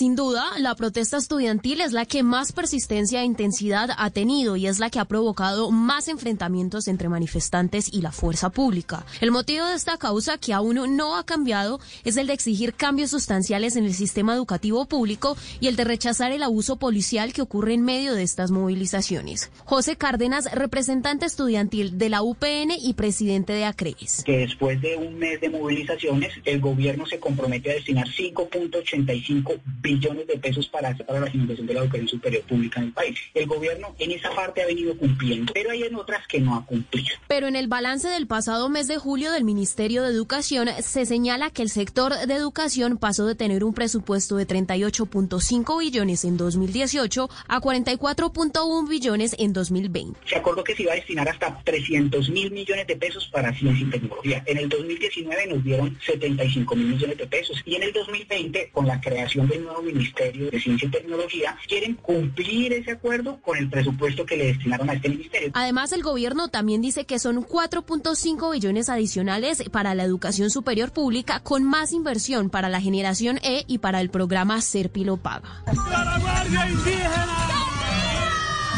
Los pueblos indígenas también han sido protagonistas durante estos dos años de movilizaciones que no solo reprochan el compromiso del gobierno nacional con sus solicitudes, sino que exigen justicia por los asesinatos de líderes indígenas. Óscar Montero, líder indígena Cancuamo y asesor de la ONIC. En lo que va de los dos años del gobierno del presidente Iván Duque y aún más en tiempos supuestamente de implementación del acuerdo de paz, son 190 líderes indígenas asesinados en el país. Lo que hemos pedido, lo que hemos solicitado es que se implemente a cabalidad los más de 216 acuerdos pactados en implementación del acuerdo de paz. Y otro sector que ha sido visible en la primera mitad del gobierno de Iván Duque es el de los trabajadores. Acompañados de sindicatos y asociaciones, han salido a las calles en protesta pacífica para, entre otros motivos, luchar contra la reforma laboral y pensional y para exigir mejores condiciones laborales. Precisamente para hoy, 7 de agosto, fue convocado un cacerolazo nacional por la Central Unitaria de Trabajadores de Colombia, Diógenes Orjuela, presidente de la CUT que es un balance negativo. Este país tiene un déficit de cuenta corriente enorme, colapso de las micro, pequeñas y medianas. 11 de la mañana, 52 minutos. Eso es lo que pasa en las protestas y cómo le ha ido en estos dos años al gobierno del presidente Iván Duque en las regiones. José Luis Pertus. Y no se preocupen, que la actitud de nuestro gobierno, como se lo dije a ustedes, no tiene color político. Yo atiendo con el mismo fervor con el mismo compromiso a cualquier gobernante local sin importar su filiación política, porque yo entiendo que el éxito de los gobernantes locales es el éxito del gobierno nacional y es el éxito de Colombia. Para que los señores gobernadores de Colombia vean que aquí estamos respondiéndole a los territorios. Esta fue una intervención del presidente Iván Duque en Yopal, Casanare, el 18 de diciembre de 2018, cuando apenas llevaba poco más de cuatro meses como primer mandatario. Ante los gobernadores, daba un balance de lo que se había hecho en tan poco tiempo en las regiones y comenzaba a trazar una hoja de ruta con los mandatarios, que hoy ya no están, puesto que desde el primero de enero de este año el gobierno le tocó sentarse con otros gobernadores y otros alcaldes, y de paso con otro reto aún más grande que ni el mismo presidente se imaginó aquel diciembre de 2018, la pandemia del coronavirus. Nuestro país debe transitar cada vez hacia mayor descentralización, hacia empoderar cada vez más las decisiones de los gobernantes locales, pero mantener una relación de trabajo coordinado y en equipo. Hoy más que nunca tenemos que estar unidos con un solo propósito, que nuestro país salga adelante. Este fue un nuevo mensaje a los gobernadores el pasado 30 de junio, ya en plena pandemia, durante el primer aniversario de la ley de las regiones, una ley que el gobierno promovió para agilizar, entre otras, el rápido giro de recursos a las regiones. Pero en síntesis, ¿cuál ha sido la gestión del gobierno Duque en las regiones del país? Federico Hoyos, alto consejero para las regiones de la Presidencia de la República. Nuestra principal misión ha sido mantener un diálogo permanente con alcaldes y gobernadores de entidades territoriales del país. En solo lo corrido de este año, Hemos atendido 3.000 solicitudes de 32 gobernadores y 1.103 alcaldes. Durante el marco de la pandemia iniciamos un proceso de reactivación a través de nueve mesas regionales eh, denominadas Un Paso Adelante, donde hemos viajado con ministros, directores de entidades, consejeros para lograr una reapertura sostenible gradual de rutas aéreas, restaurantes, hoteles, transporte intermunicipal. Y finalmente articulamos eh, con las diferentes entidades para dar cumplimiento a las sentencias de la Corte Constitucional frente a la Guajira, a la Amazonía y San Andrés. Pero otros sectores consideran que la inversión, la seguridad y el desarrollo en las regiones del país tienen muchas materias pendientes por cumplir. Para la activista y lideresa Francia Márquez, el gobierno de Iván Duque le ha incumplido a los territorios. Y claro que esto no, no obedece solo a este gobierno, sino a gobiernos anteriores que tampoco han tenido interés de invertir en muchas regiones de este país en términos de lo social, entonces no, no hemos visto mayor progreso. Digamos que este gobierno no es la diferencia de gobiernos anteriores en términos de todo lo que les prometieron a la comunidad. Pero agrega que aún está a tiempo de girar el rumbo hacia un progreso en las regiones del país e hizo este llamado a cumplir las metas que se trazó desde la campaña presidencial. Yo creo que tiene todavía la oportunidad de de hacer un pare, hacer una reflexión sobre el gobierno deslegitimado que, que hoy está ante la mayoría de la sociedad y tiene una, una posibilidad de reacomodarse en función de un proyecto político que, que, le dé esperanza al país, que le dé eh, protección al país, que garantice los derechos y que invierta socialmente en los territorios. Antes de la pandemia, el presidente de la República inició un recorrido por el país con los talleres Construyendo País en esos escenarios, gobernantes, líderes y la propia comunidad le hizo reclamos al presidente, que iban desde construcción de vías, viviendas, hasta la siembra de coca y la precaria estrategia en la sustitución de cultivos ilícitos. Esto fue lo que le dijo el entonces gobernador de Nariño, Camilo Romero, al presidente de la República en uno de estos talleres en mayo de 2019 sobre la fumigación de los cultivos con glifosato. Se lo voy a decir con datos y con cifras, porque esa no es una novedad es que al departamento de Nariño ya lo fumigaron durante 10 años. De la década del año 2005 al 2014 nos llenaron con 3.700.000 litros de glifosato. Desde el 2005 al 2014, presidente. El mismo gobierno y otros sectores coinciden que la pandemia del coronavirus ha centrado el foco de la relación entre la presidencia y los departamentos. Muchas de las agendas y planes que se trazó el gobierno de Iván Duque han tenido que ser modificados por atender la emergencia sanitaria. El COVID-19 marcó la nueva hoja de ruta en esta relación en la que le quedan dos años más y muchos desafíos que afrontar. ¿Y cómo podemos hablar de la infraestructura de Hidroituango y de muchas otras grandes obras en los dos años del gobierno de Iván Duque, Camila Carvajal?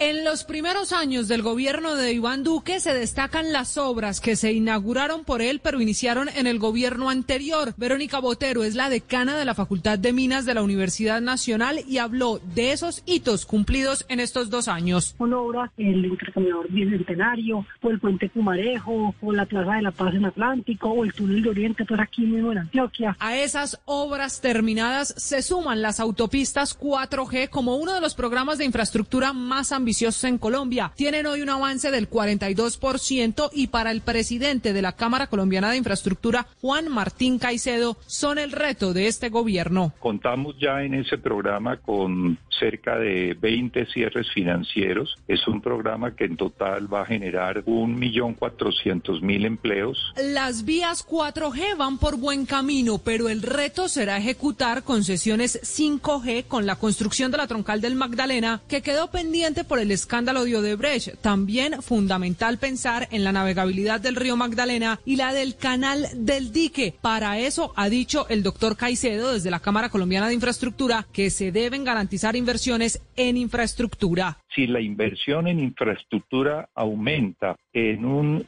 medio punto del PIB por año, estaríamos aumentando la tasa de crecimiento económico en cero 8 puntos porcentuales cada año. Esto es para poner de presente de qué manera la infraestructura va a generar una respuesta contracíclica. En materia de infraestructura energética, Hidroituango será el reto de Duque porque tiene pocas esperanzas de que empiece a generar energía. Con él en el gobierno, el gerente de EPM, Álvaro Guillermo Rendón, ya reveló que la pandemia de COVID-19 afectó el cronograma del megaproyecto. Los temas del COVID nos han movido los cronogramas y muy probablemente las cuatro unidades van a entrar para el año 2022. Pese a los retrasos, las esperanzas para evitar apagones en Colombia siguen puestas en Hidroituango, como el proyecto que va a generar el 17% de la energía del país. En construcción de viviendas, el reto para Duque será lograr 500 mil casas nuevas. Sandra Forero, que es presidente de Camacol, destacó que en estos dos años de gobierno con el presidente Duque se construyeron 230 mil casas de vivienda social, pero propone para los años restantes 500 mil. Y ya los colombianos cuentan con un modelo de en el largo plazo para poder acceder a una vivienda de interés social, ayudar con el cierre financiero y la financiación a los alcaldes para que hagan colegios, bibliotecas, centros de atención a la primera infancia. Finalmente, en infraestructura, antes de la pandemia, el sector de obras marchaba positivamente, creció 10% en 2019 y en el primer trimestre de 2020 9%. El reto será aumentar ese porcentaje a pesar del coronavirus. 12 en punto, ya llegan las noticias, pero antes, ¿cómo han sido estos dos años del gobierno de Iván Duque en materia de relaciones internacionales? Marcadas por cambio de canciller en medio del primer año, marcadas además por lo que para muchos ha sido una política fracasada en el manejo de la relación con Nicolás Maduro. Johanna Galvis. Dos temas han sido los que han marcado la política exterior de Colombia en el gobierno de Iván Duque durante estos 24 meses. Empecemos por Venezuela. Sacar a Nicolás Maduro del poder ha sido una de las banderas más visibles del presidente Iván Duque desde que era candidato. Sin embargo, parece no haber sido una tarea fácil de lograr. La gran pregunta es, ¿qué tan efectivos han sido estos esfuerzos?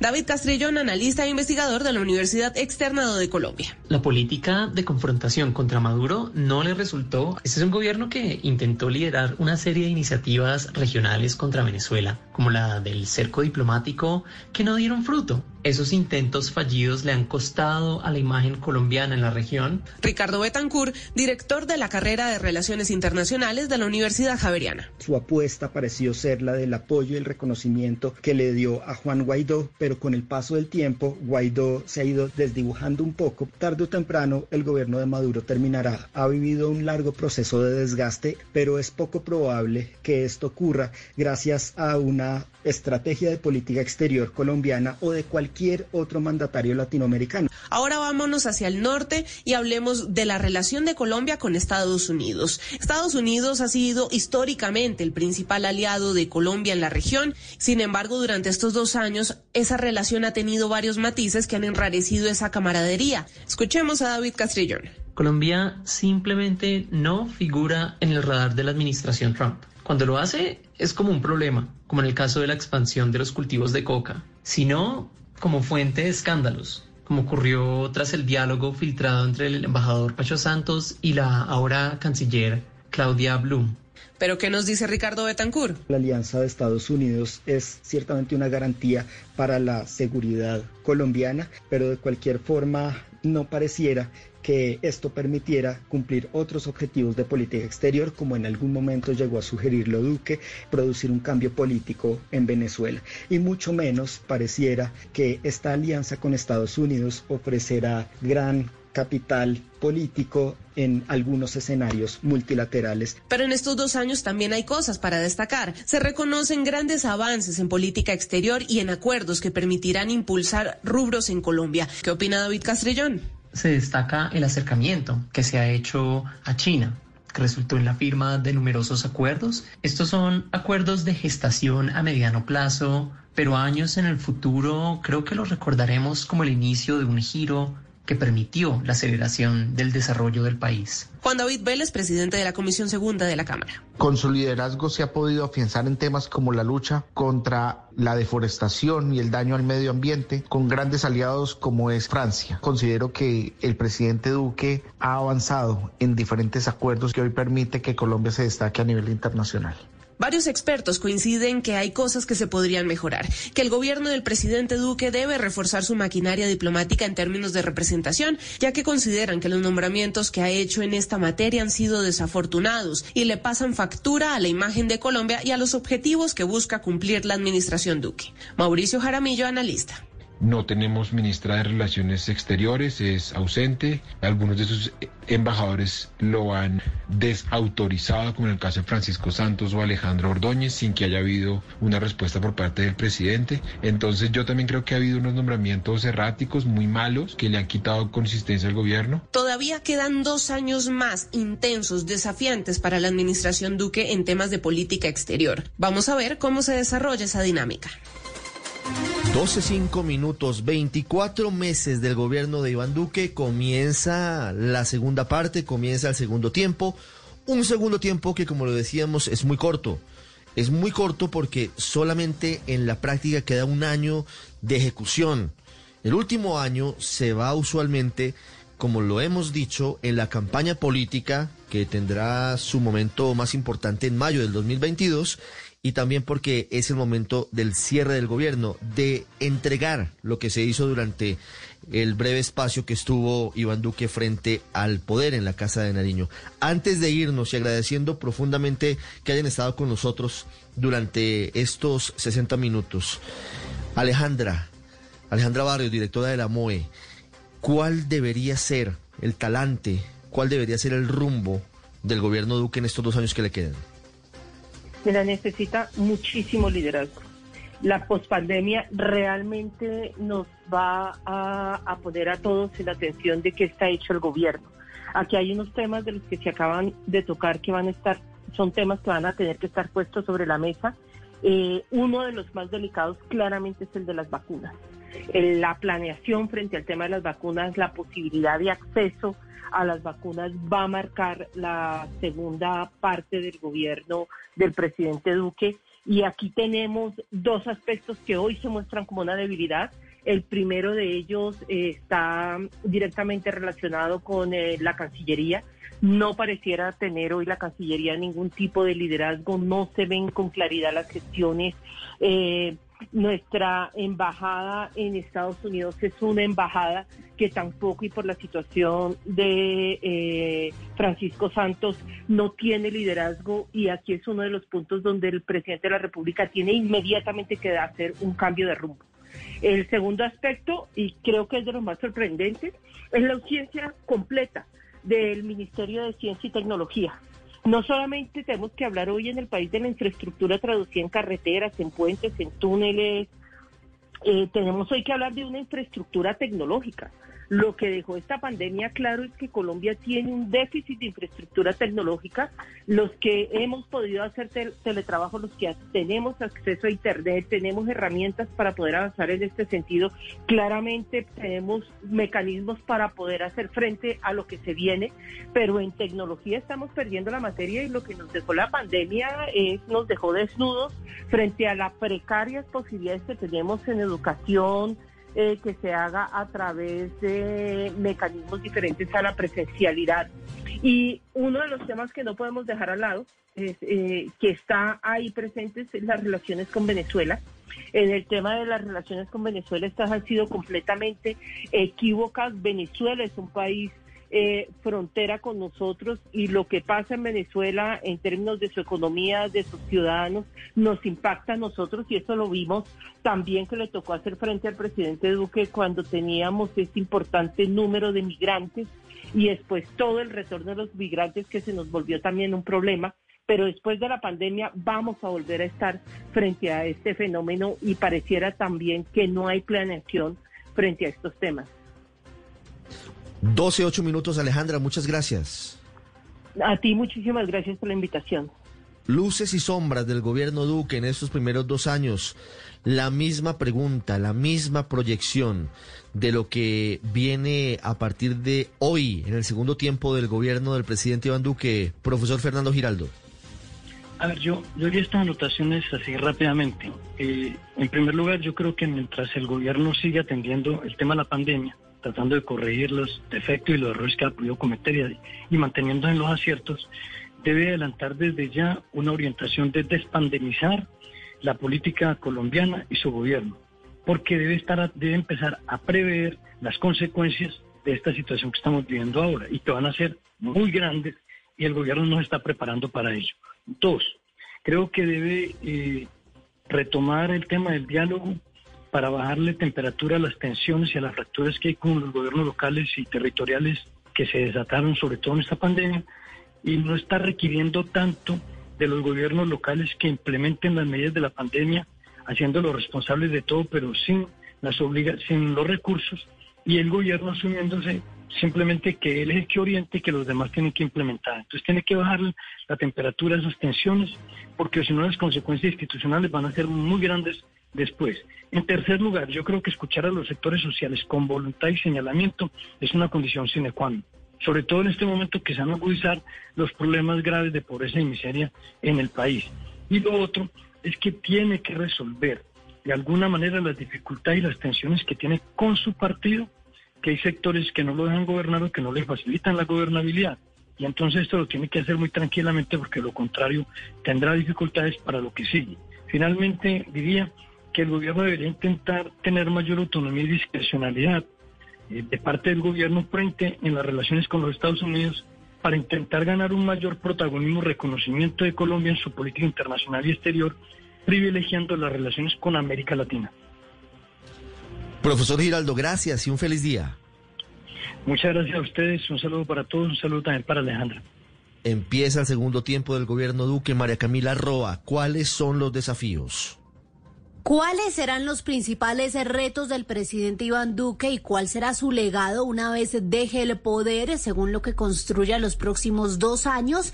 Hablamos con Cristian Rojas, director del programa de Ciencias Políticas de la Universidad de La Sabana, quien aseguró que el legado del presidente Iván Duque estará directamente relacionado con la situación histórica y global del COVID-19, por lo cual deberá demostrar que es posible recuperar gran parte de lo perdido en materia económica por cuenta de la crisis desatada por el coronavirus. La recuperación individual de cada colombiano, fruto de las medidas acertadas que se tomen desde el Ejecutivo, es uno de sus principales retos en los dos años que vienen. El desafío del presidente Duque en este momento para tener un legado que sea recordado positivamente por los colombianos está en la recuperación de la economía, donde ha habido un efecto más fuerte del confinamiento ha sido precisamente en la economía, en el empleo, en el ingreso de las familias, en la situación de las empresas, etcétera.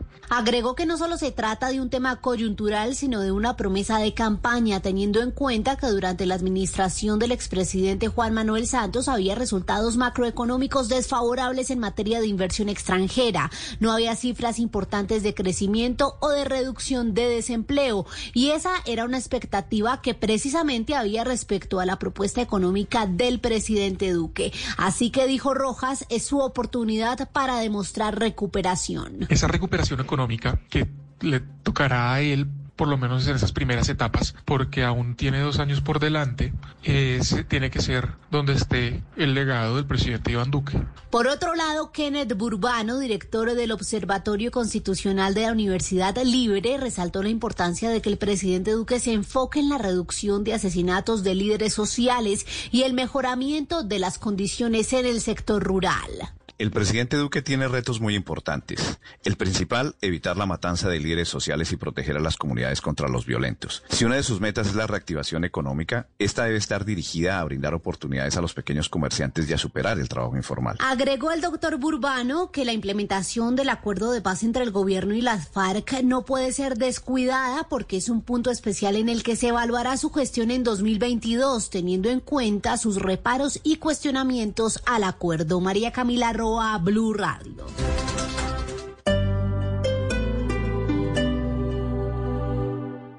Han sido 45 años, llegando a más de 170 municipios, beneficiando a más de un millón de colombianos. Esta es la revolución a la que te queremos invitar. Llénate de fuerza y solidaridad por Colombia. Únete este 29 y 30 de agosto a la caminata virtual de la solidaridad en solidaridadporcolombia.com. Patrocina con subsidio Banco Averillas, Cámara de Comercio de Bogotá, Banco Popular, Cruz Verde. Apoya Ministerio de Cultura, Programa Nacional de Concertación Cultural y Alcaldía Mayor de Bogotá. La cultura es de todos. Ministerio de Cultura.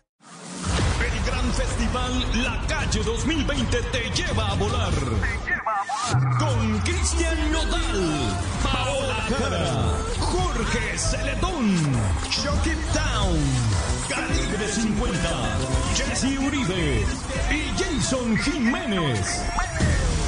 Este sábado 15 de agosto a partir de las 6 de la tarde en La Calle 96.9 FM, la banda más. Invita a Blue Radio.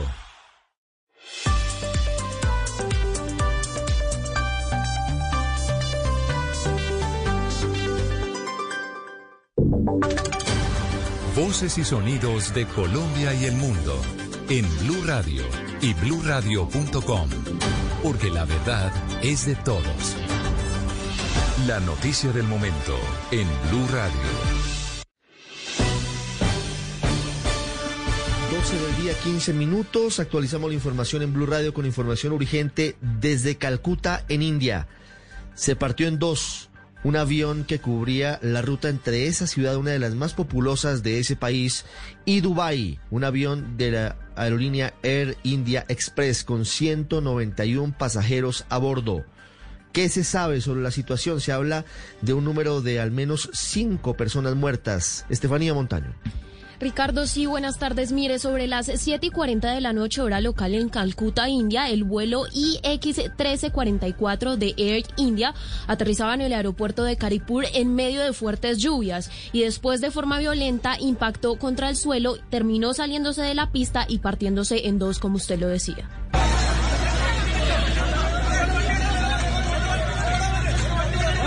Este fue el ambiente que se escuchaba mientras que todos los heridos estaban siendo trasladados a los hospitales y se estaba revisando, pues, como usted decía, que si hay víctimas fatales o no. El avión era procedente de Dubái y tenía a bordo 191 personas. De ellas, 174 eran pasajeros, 10 eran bebés, dos pilotos y cinco tripulantes de cabina. Las operaciones de rescate, Ricardo, siguen en marcha y como usted lo decía, el ministro de Estado de Kerala ha dicho que son al menos cinco muertos y más de 30 heridos por este accidente.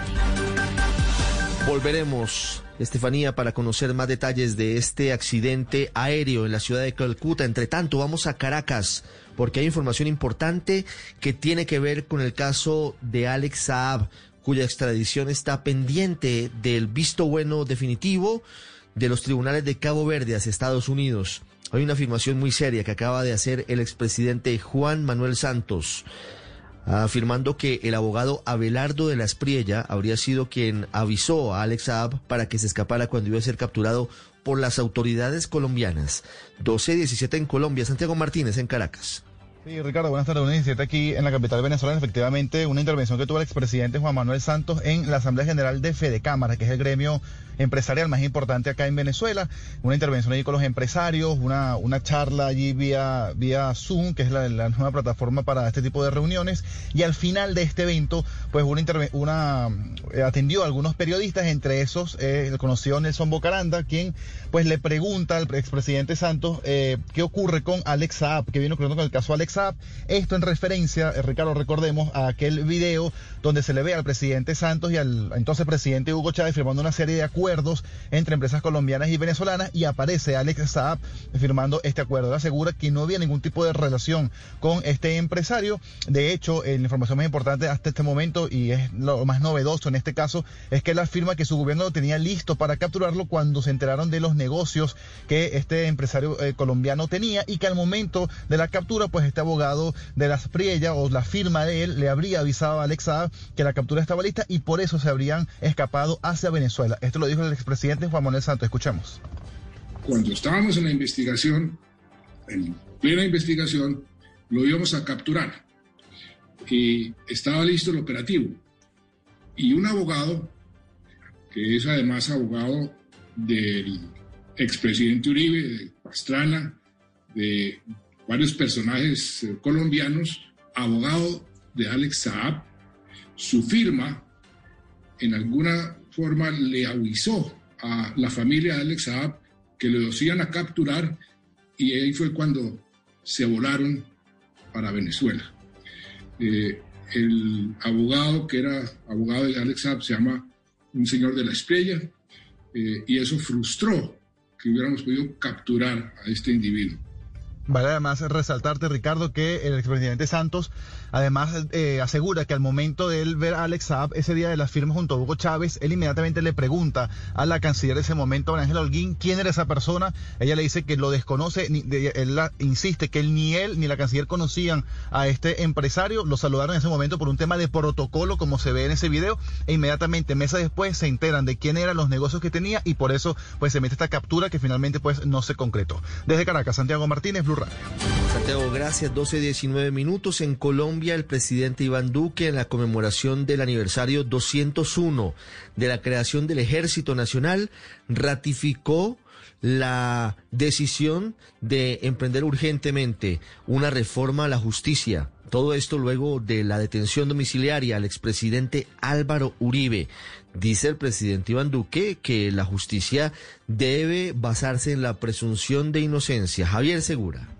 Así es, Miguel, pues el mandatario de los colombianos precisó que aprovechando el consenso político, académico e institucional, se vuelve necesaria una reforma integral del aparato judicial que incluya funcionarios mejor preparados, con más tecnología y mayor alcance en las regiones apartadas del país, pero sobre todo una justicia que apele a la presunción de inocencia. Tenemos el deber de darle a nuestro país una reforma real a la justicia, una reforma que llegue a los territorios, a la Colombia agraria, que apele a la tecnología, que apele además a la selección del mejor personal, que apele también a las garantías procesales, a los derechos de los ciudadanos, a la presunción de inocencia, a los derechos de los ciudadanos de tener una justicia pronta.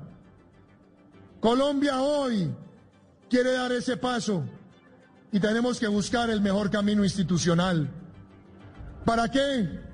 Para que en materia de legalidad, seguridad y justicia sean ese matrimonio indisoluble que debe estar en la conciencia ciudadana. Las reformas que demanda el país deben ser creíbles y deben surgir, según el mandatario, de instituciones verdaderamente independientes y que además reconozcan a quién le sirve a la Constitución y a quién va en contravía del marco legal en Colombia. Para que avancemos como sociedad haciendo las reformas que se requieren. Reformas para tener instituciones creíbles, instituciones genuinamente independientes Instituciones que sepan responder al clamor del ciudadano. Y también hoy elevamos nuestra voz para que se mantenga siempre el espíritu de saber distinguir y reconocer a quien le sirve a la Constitución frente a quien intenta mancillarla. En la jornada, el presidente Iván Duque entregó los bazones de mando de los ascensos en el grado de general al mayor general Eduardo Enrique Zapateiro, actual comandante del ejército, y al mayor general Jorge León González. Lo mismo que en el grado de mayor general al brigadier general Ricardo Humberto Perico y en el grado de vicealmirante al contraalmirante Camilo Hernández Gómez. De igual manera, el grado de contraalmirante al capitán de navío Orlando Alberto Cubillos y en el grado de brigadier general al coronel Jorge Federico Torres. Javier, gracias. 12 del día, 22 minutos. Vamos ahora a conocer rápidamente el estado actual de las vías en el país en este puente festivo del 7 de agosto. Comenzamos en Cundinamarca. ¿Cómo están las vías, Estefanía Montaño? Miguel, pues el balance de la jornada de este plan candado, según la gobernación de Cundinamarca, es de 285 comparendos y 268 vehículos inmovilizados entre ayer y hoy. Pero el reporte exacto de lo que ha sucedido hoy en las vías de este departamento lo tiene el secretario de Movilidad, Jorge Godoy que el día de hoy, viernes 7 de agosto, van 32 vehículos a los que se le ha impuesto comparendo y 28 vehículos han sido inmovilizados. Tenemos un registro de 677 vehículos que no han podido ingresar a los municipios del departamento y han sido devueltos a su ciudad de origen. Miguel, recordemos rápidamente que el costo de esta multa es de 438 mil pesos y eso sin contar los costos adicionales que tienen las grúas. Gracias, Estefanía. Vamos ahora al departamento de Antioquia. Allí también hay operativos en las vías del departamento. Susana Paneso, buenas tardes. Miguel, buenas tardes. Le cuento que entre la noche del jueves y la mañana de hoy viernes se movilizaron 54 mil vehículos por los seis corredores viales del departamento, según informó la seccional de tránsito de Antioquia. Esto, comentó el teniente coronel José Ricardo Archila, se da por la gran cantidad de excepciones que permiten los decretos tanto nacional como departamental. Sin embargo, se han impuesto 84 comparendos y se han inmovilizado 25 vehículos a personas que lo que pretendían era incumplir la cuarentena. 84 comparendos hicieron de anoche a hoy. Se hacen los controles. Lo que pasa es que hay muchos permisos, hay muchas excepciones. ¿no? Si usted mira el decreto presidencial es muy difícil, pero ya se hicieron 84, 84 comparendos. Susana, gracias. Vamos ahora al departamento del Atlántico, Barranquilla, el norte del país. ¿Cómo está la situación allí en las vías? Diana Espino.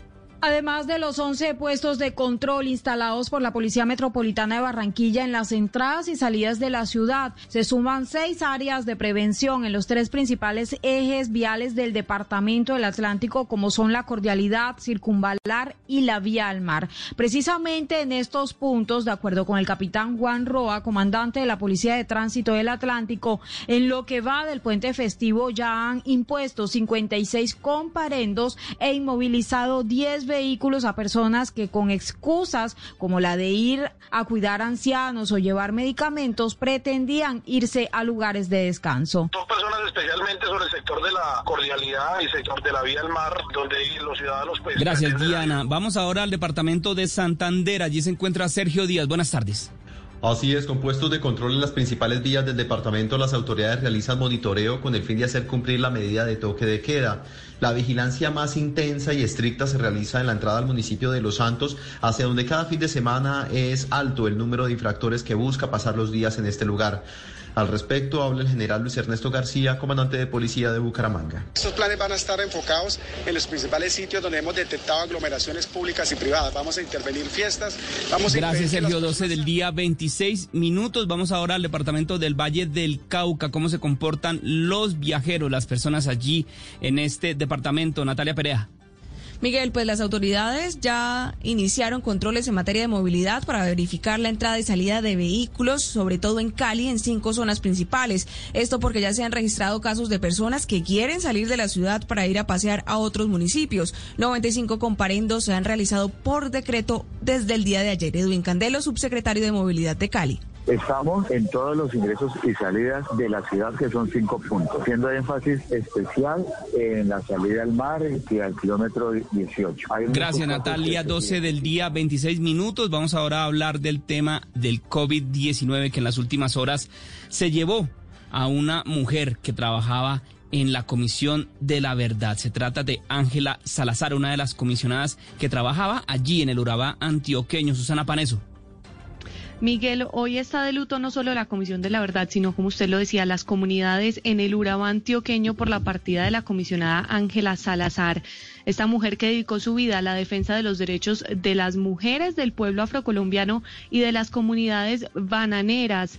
En un sentido homenaje, la Comisión de la Verdad recordó a Ángela sus luchas y sus enseñanzas. Escuchemos. Nosotras decimos la juntanza de las mujeres y esa juntanza de las mujeres es la que nos tiene hoy aquí. Lo sabrá. Gracias, Susana. 12 el día 27 minutos y vamos a cerrar esta emisión con noticias del deporte porque ya se conoció que la fiscalía en la, la, fiscalía en Polonia va a investigar el grave accidente que sufrió Fabio Jacobsen en la llegada de la primera etapa de la vuelta en ese país el pasado miércoles. Esta y otras noticias del deporte con Sebastián Vargas. Así es, Miguel Oyentes. La Fiscalía del Distrito de Katowice, esto en eh, Polonia, ha anunciado que ya ha interrogado a algunos testigos de la competencia, uno de ellos representante de la organización, y que la policía ya tiene en su poder eh, material relacionado con el accidente, entre ellos las grabaciones y las bicicletas de los corredores afectados. Recordemos que esta mañana ya Fabio Jacobsen ha despertado del coma inducido y según el reporte médico se encuentra en buen estado. También vamos, hablamos de la Liga de Campeones de Europa que hoy regresa a dos de la tarde, dos compromisos, uno en Italia, la Juve recibe a Lyon, esperemos que en el conjunto italiano esté el colombiano Juan Guillermo Cuadrado y a esa misma hora en Inglaterra el Manchester City recibe al Real Madrid pero a esta hora habla el arquero del Napoli, el colombiano David Ospina, acerca del duelo de mañana ante el Barcelona. La verdad que, llegamos con, mucha motivación, después de una semana de, muy buena preparación, sabemos eh, la importancia de, este juego, sabemos el rival que vamos a, enfrentar, la, calidad que tienen, entonces esperamos eh, hacer nuestro trabajo, eh, pensar en, lo que hemos preparado y, esperar poder sacar eh, un muy buen resultado. Sebastián, muchas gracias. 12 del día, 29 minutos. Hasta acá esta actualización de noticias. No se les olvide que la ampliación la pueden encontrar en www.bluradio.com. Quédense con la emisión de noticias de Canal Caracol. ¿Qué tal pasaste la noche? ¿No lograste conciliar el sueño? Proponte dormir como antes. Conoce cómo ingresando a porquequieroestarbien.com o comunícate al 300-912-5231. Podemos ayudarte. Somos un centro de apoyo en línea para ti cuando lo necesites. Una iniciativa de la Fundación Santo Domingo y Pro Familia, con el apoyo de Blue Radio. A continuación, en Blue Radio, nos conectamos con Caracol Televisión para escuchar las noticias de Colombia y el mundo. Emisión del mediodía.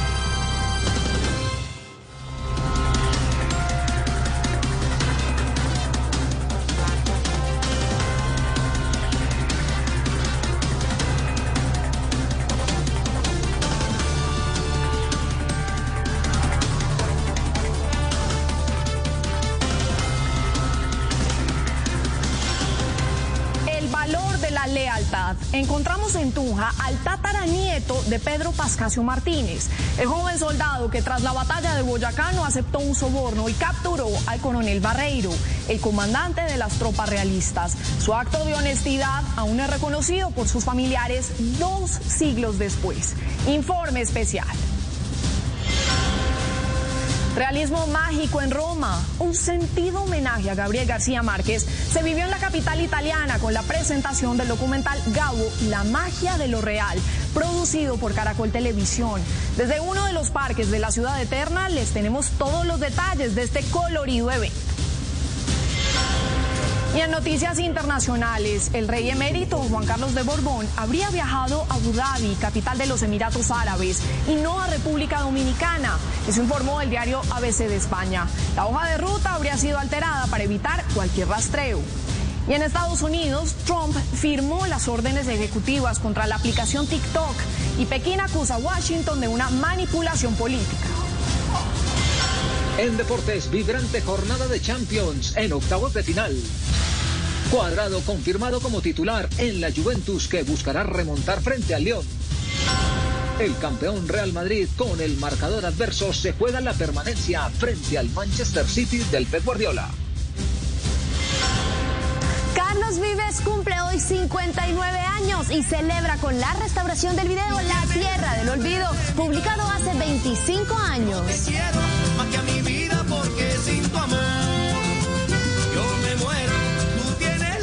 Kim Kardashian y Kanye West se encuentran en República Dominicana. ¿Buscarán salvar su amor? Les cuento esto y más aquí en Show Caracol. Desde el Centro de Noticias de Caracol Televisión en Bogotá, esto es Noticias Caracol Fin de Semana con Juanita Gómez y Daniela Pachón.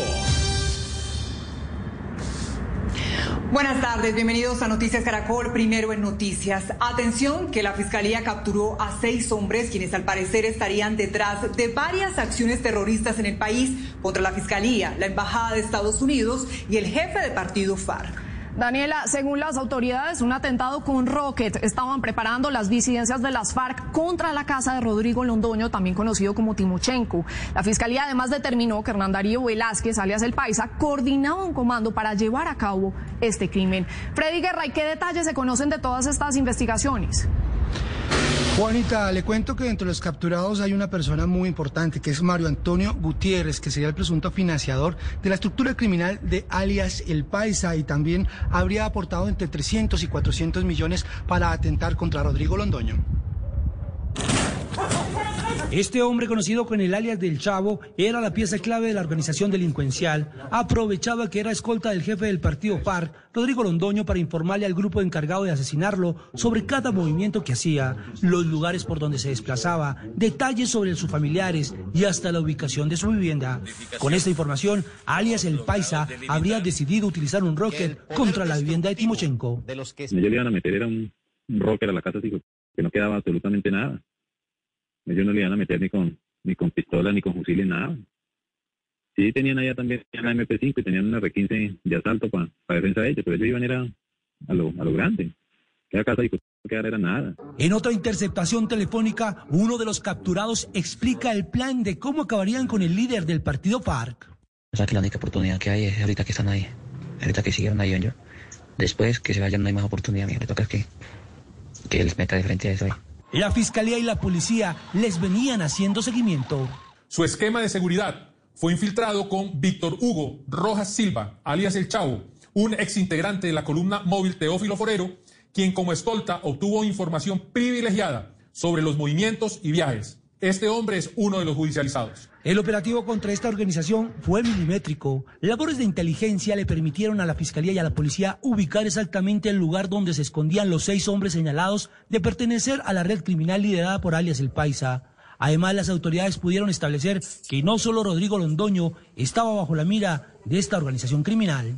De acuerdo con el material probatorio, en noviembre de 2019, alias El Paisa le habría pedido a esta red ilegal atentar contra la Embajada de Estados Unidos en Colombia, sedes de la Fiscalía General de la Nación. Los seis integrantes de esta estructura fueron presentados ante un juez de control de garantías en Bogotá y se les imputó los delitos de concierto para delinquir agravado, homicidio agravado, tráfico, fabricación, porte de estupefacientes y fabricación, tráfico y porte de armas de fuego. Le cuento que estos operativos se realizaron en Bogotá, en Suacha, aquí en el departamento de Cundinamarca, en Caquetá, Huila y Risaralda. Las autoridades nos confirmaron que vendrán más capturas. Desde el norte de Bogotá, Freddy Guerra. Blue Radio. Freddy, gracias. Y no para la violencia contra líderes sociales en el departamento del Cauca. En las últimas horas, un exconcejal y un defensor de derechos humanos fueron asesinados en hechos registrados en los municipios de Piamonte y Caloto. Freddy Calvache, ¿qué dicen las autoridades?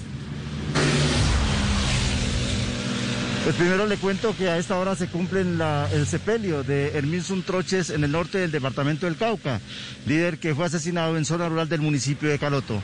Asimismo, en el municipio de Piamonte se cumplen las honras fúnebres de Libardo Rosero, ex concejal que fue asesinado en las calles de ese municipio. En ambos casos, las autoridades investigan. En la vereda del Carmelo del municipio de Caloto, Cauca, hombres armados interceptaron y asesinaron al defensor de derechos humanos, Herminson Troches. Con la sorpresa de que los organismos de investigación intentan criminalizar el ejercicio de liderazgo de nuestro compañero y también de los líderes sociales del norte del Cauca. Rechazamos esta ola de asesinatos. Exigimos que se nos garantice el derecho a la vida. En Piamonte, Cauca, otro líder fue asesinado. Un grupo de hombres armados persiguió por las calles del pueblo al exconcejal Ibardo Rosero, a quien ultimaron a bala frente a varios habitantes de la localidad. Fue asesinado a plena luz del día eh, ante la comunidad. El resto es materia de investigación por parte de los organismos judiciales. Hay influencia de GAOR E1 y E48 en esta zona del departamento, pero además eh, esa zona eh, es sitio de, de disputa por el manejo de rutas de narcotráfico y cultivos ilícitos. Tras estos dos homicidios registrados en menos de 24 horas, las autoridades investigan si disidencias de las FARC o grupos del narcotráfico serían los responsables de los asesinatos. En otras noticias, en un operativo conjunto de la policía y el ejército, se logró el decomiso de importante eh, material de guerra perteneciente al Frente Ernesto Che Guevara que opera en límites del Valle del Cauca y Cauca y disidentes de las FARC que operan en el norte del departamento. Dentro de los elementos decomisados se destacan fusiles, municiones de diferente calibre, granadas, minas antipersona, explosivos, importante material de intendencia y documentos de importancia para la inteligencia militar. En Popayán, Freddy Calvache. Blue Radio. Gracias, Freddy. Y en el departamento de Caquetá fueron capturados los miembros de un grupo ilegal que al parecer pertenecían a las disidencias de las FARC. Entre los detenidos está un concejal del municipio de Belén de los Andaquíes. Andrés Cardoso, ¿y qué más dicen las autoridades? Hola, buenas tardes. Eh, las autoridades dicen que estas personas se identificaban como integrantes de la estructura tercera de las disidencias de las FARC y eh, fueron capturados por varios delitos. A este grupo también se les eh, señalan de haber participado en la muerte de dos líderes indígenas y el desplazamiento de toda una comunidad indígena, el Águila, también en el municipio de Belén de los Andaquíes, hechos ocurridos en el sur del departamento del Caquetá. Luego del asesinato de dos líderes indígenas en el mes de febrero del presente año en zona rural de Belén de los Andaquíes, las autoridades intensificaron las investigaciones y lograron identificar a los presuntos responsables del crimen, entre ellos a un concejal del municipio. Esta es una estructura que venía desarrollando actividades delictivas desde el mes de febrero. Había, se le culpa de haber asesinado a dos indígenas, de haber causado el desplazamiento de esa, de esa comunidad indígena y de estar desarrollando extorsiones. La Fiscalía avanza en la judicialización de los capturados. Dentro de los hechos imputados, uno de los más destacados es la muerte de los señores Felipe Angucho Yunda y Pedro Yunda, personas que eran indígenas guambianos de la comunidad Misac del Cabildo El Águila. A este grupo ilegal que se hacía identificar como el Frente Tercero de las FARC se le atribuyen los delitos de extorsión, desplazamiento forzado y homicidios.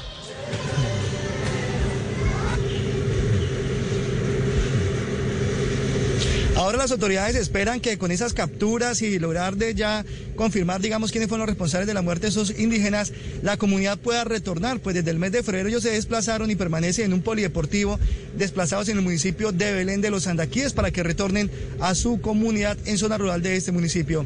En Florencia, Andrés Cardoso. Blue Radio. Lo último en Noticias Caracol. En apartado Antioquia murió Ángela Salazar, la comisionada de la verdad, que por años luchó por los derechos de las víctimas y por la igualdad de las personas.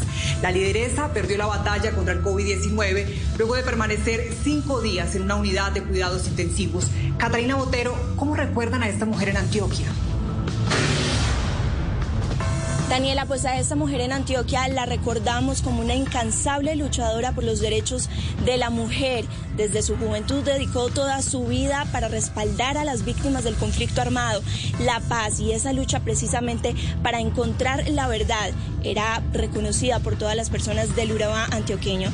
Junto a nuestra corresponsal Jasmine Cogollo también eh, recorrimos varios de esos lugares donde ella era también una de las protagonistas junto a todas las víctimas y aquí les contamos cómo fue importante esta mujer para el departamento de Antioquia. Silencio. Gritemos, la vida es nuestra. Gracias. Ángela Salazar, comisionada de la verdad y lideresa social, quien se convirtió en una fiel defensora de las víctimas del conflicto en el Urabá antioqueño, murió a sus 66 años víctima del COVID-19. Líderes sociales de toda Colombia lamentaron la partida de esta mujer, quien se destacó por su compromiso con la verdad y su incansable lucha por defender los derechos de las mujeres. Para mí fue una persona muy importante, dejó un legado sumamente importante para que las mujeres que venimos en el proceso de liderazgo lo continuemos. La comisionada permaneció cinco días en unidad de cuidados intensivos en la clínica panamericana en Apartado. Allí perdió la batalla contra el COVID-19. A esta hora, líderes y personas con las que compartió su lucha por la verdad le dan el último adiós. Fiel acompañante de miles de víctimas, defensora permanente de la igualdad y trabajador incansable en la búsqueda de la verdad, deja un enorme vacío, no solo a la comisión, sino al país por el trabajo que desde su juventud hizo por la verdad y por la paz. Ángela Salazar era una de las 11 comisionadas integrantes del Pleno de la Comisión de la Verdad. Defendió a los trabajadores bananeros y las empleadas domésticas. Hizo parte de la Alianza Iniciativa de Mujeres Colombianos por la Paz, IMP, y de la Mesa Departamental de Víctimas de Apartado. Era una gran líder, una gran defensora de los derechos humanos de todo el comisionado de la paz. Se puede decir que quedamos huérfanos. Decenas de líderes sociales que no pudieron acompañarla en apartado le hicieron de manera virtual por medio de un homenaje en el que resaltaron su lucha por los derechos, la verdad y la alegría que siempre la caracterizó.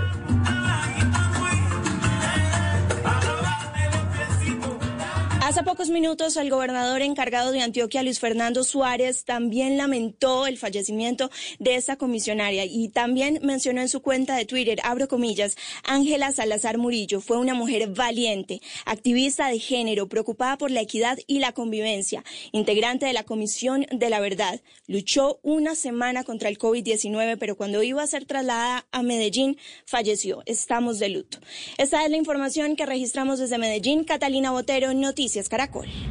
Qué triste esa noticia, gracias Catalina. Y a esta hora el centro de Cali permanece bajo cuarentena estricta voluntaria. Más de 1.500 empresarios cerraron sus puertas para ayudar a reducir la velocidad del contagio de COVID-19 en esta ciudad. Jefferson Bolívar, ¿hasta cuándo va esta medida? Juanita, todo el puente festivo y finaliza el domingo a la medianoche. Quiero mostrarle a esta hora cómo permanece el centro de la ciudad totalmente desocupado. El objetivo es darle un respiro a la ciudad en momentos donde el pico de la pandemia es alto y además realizar labores de limpieza y desinfección en los almacenes. Más de 1.500 empresarios se unieron a esta causa. Ha habido buen resultado, la gente nos ayudó, todo está cerrado. Eh, estamos esperando con policía poder seguir controlando estos tres días y que la gente se quede en su casa. Ya los comerciantes, gracias a Dios, todo ha salido hasta ahora bien. Estamos esperando a ver qué pasa con los otros días. Mire, los comerciantes del centro esperan que más sectores se unan a esta iniciativa, pero anoche hubo un homenaje por parte de la Secretaría de Salud de Cali a todas las redes de salud de la ciudad, a los médicos y enfermeras, al personal de salud, que son el primer cordón que enfrentan esta pandemia por el COVID-19 y que esperan sea una motivación ahora que nos encontramos en el pico. Estamos aquí dándole las gracias, haciendo este homenaje a todos los funcionarios de la salud, desde el portero, la recepción, los de servicios generales, todos, todos, todos, los que trabajamos, los que trabajan y hacen parte del sector salud, llevando unas gracias, unas gracias por ese compromiso y por el acompañamiento que nos han dado. Mire, la invitación de las autoridades sanitarias es a que redoblemos y seamos fuertes ante esta eh, pandemia que ya empieza a subir y a aumentar el tema de los contagios en la ciudad. Información en el centro de Cali, Jefferson Bolívar. Blue Radio. Son las medidas en Cali, gracias Jefferson. Mientras tanto, en Piedecuesta, Santander, ordenaron el cierre de la plaza de mercado ante un nuevo brote de coronavirus que encontraron en ese sector.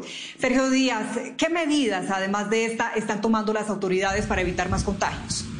Daniela, las medidas consisten en el cierre de la plaza de mercado y del parque principal del municipio de Piedecuesta a partir de hoy y hasta el próximo miércoles. Este cierre que implica que los negocios comerciales también deberán cerrar durante este periodo de tiempo. Es decir, los negocios que están localizados entre la carrera cuarta y la carrera octava y las calles 14 y calle octava. Durante este tiempo de cierre, las autoridades lo que van a realizar es una limpieza o una desinfección de los lugares públicos, al igual que un monitoreo de posibles casos positivos de COVID-19, pues en las últimas horas se confirmó que dos personas que murieron por COVID-19 en el municipio de Piedecuesta estarían relacionadas con la plaza de mercado. Van nueve muertos en el municipio de Piedecuesta que el mayor conglomeración de personas están en el Parque de la Libertad y están en el sector de la plaza y en este cuadrante que manifesté anteriormente, lo que, por lo tanto había la necesidad de tomar una medida que nos permita salvaguardar la vida de todos los piecuestanos, porque quienes vienen a esas conglomeraciones son los que están llevando el virus a las casas. Mientras se aplican estas medidas en el municipio de Piedecuesta, en las últimas horas la alcaldía del municipio de Betas también anunció medidas tras conocer el primer caso positivo de COVID-19. Entre ellas están que la alcaldía trabajará puertas cerradas hasta el 21 de agosto, que los negocios solo podrán abrir entre 9 y 11 de la mañana y que la entrada y salida al municipio estarán cerradas. Desde el oriente de Bucaramanga, Sergio Díaz. Blue Radio. Gracias, Sergio, por esa información. Y no aprendemos. Escuchen esto. Cerca de 800 vehículos han sido devueltos en las salidas de Bogotá por intentar llegar a lugares turísticos durante este puente festivo de pleno aislamiento obligatorio. Vamos ahí con Juan Andrés Beltrán en el peaje del norte de la ciudad y cómo está avanzando ese plan candado. Juan. Así es, pues estos 800 vehículos de los que usted habla son en total desde la noche del miércoles hasta hoy, porque pese a que sobre eh, las últimas horas ha disminuido el tránsito vehicular, ya son 460 los vehículos inmovilizados en el país por intentar transitar sin estar dentro de las excepciones. Hace pocos minutos esto dijo el comandante de la Policía de Tránsito del país. Se han impuesto ya en el territorio nacional 865 comparendos, específicamente por transitar por lugares prohibidos o restringidos por la autoridad competente. Esto quiere decir no cumplir el decreto presidencial. Se trata de generar conciencia, ya que en este momento lo que debemos buscar como ciudadanos es protegernos, cuidarnos, estar aislados, cumplimiento de medidas específicas y tan sencillas como es quedarnos en casa. Y precisamente sobre este llamado que hacía el coronel Castro, el comandante de la policía de Cundinamarca, de respetar las normas, pues se conoció un caso insólito que ustedes van a ver en las imágenes. Este es un caso reciente en el municipio de Los Santos, en Santander, donde un sujeto intentando evadir los controles de la policía de tránsito se escondió en el baúl entre algunos paquetes de mercado, pero fue descubierto por, la policía de tránsito y por supuesto con las sanciones respectivas. Nosotros seguiremos atentos al desarrollo del plan que han dado desde el norte de Bogotá. Juan Andrés Beltrán. Blue Radio. Evite comparendos y lo más importante, evite contagios. Gracias, Juan Andrés. De otro lado, en las últimas horas fue radicada una carta en la alcaldía de Bogotá firmada por 31 concejales pidiéndole a la administración distrital crear un fondo para adquirir la vacuna del COVID-19. Nicolás Rojas, usted conoció este documento. Cuéntenos más detalles.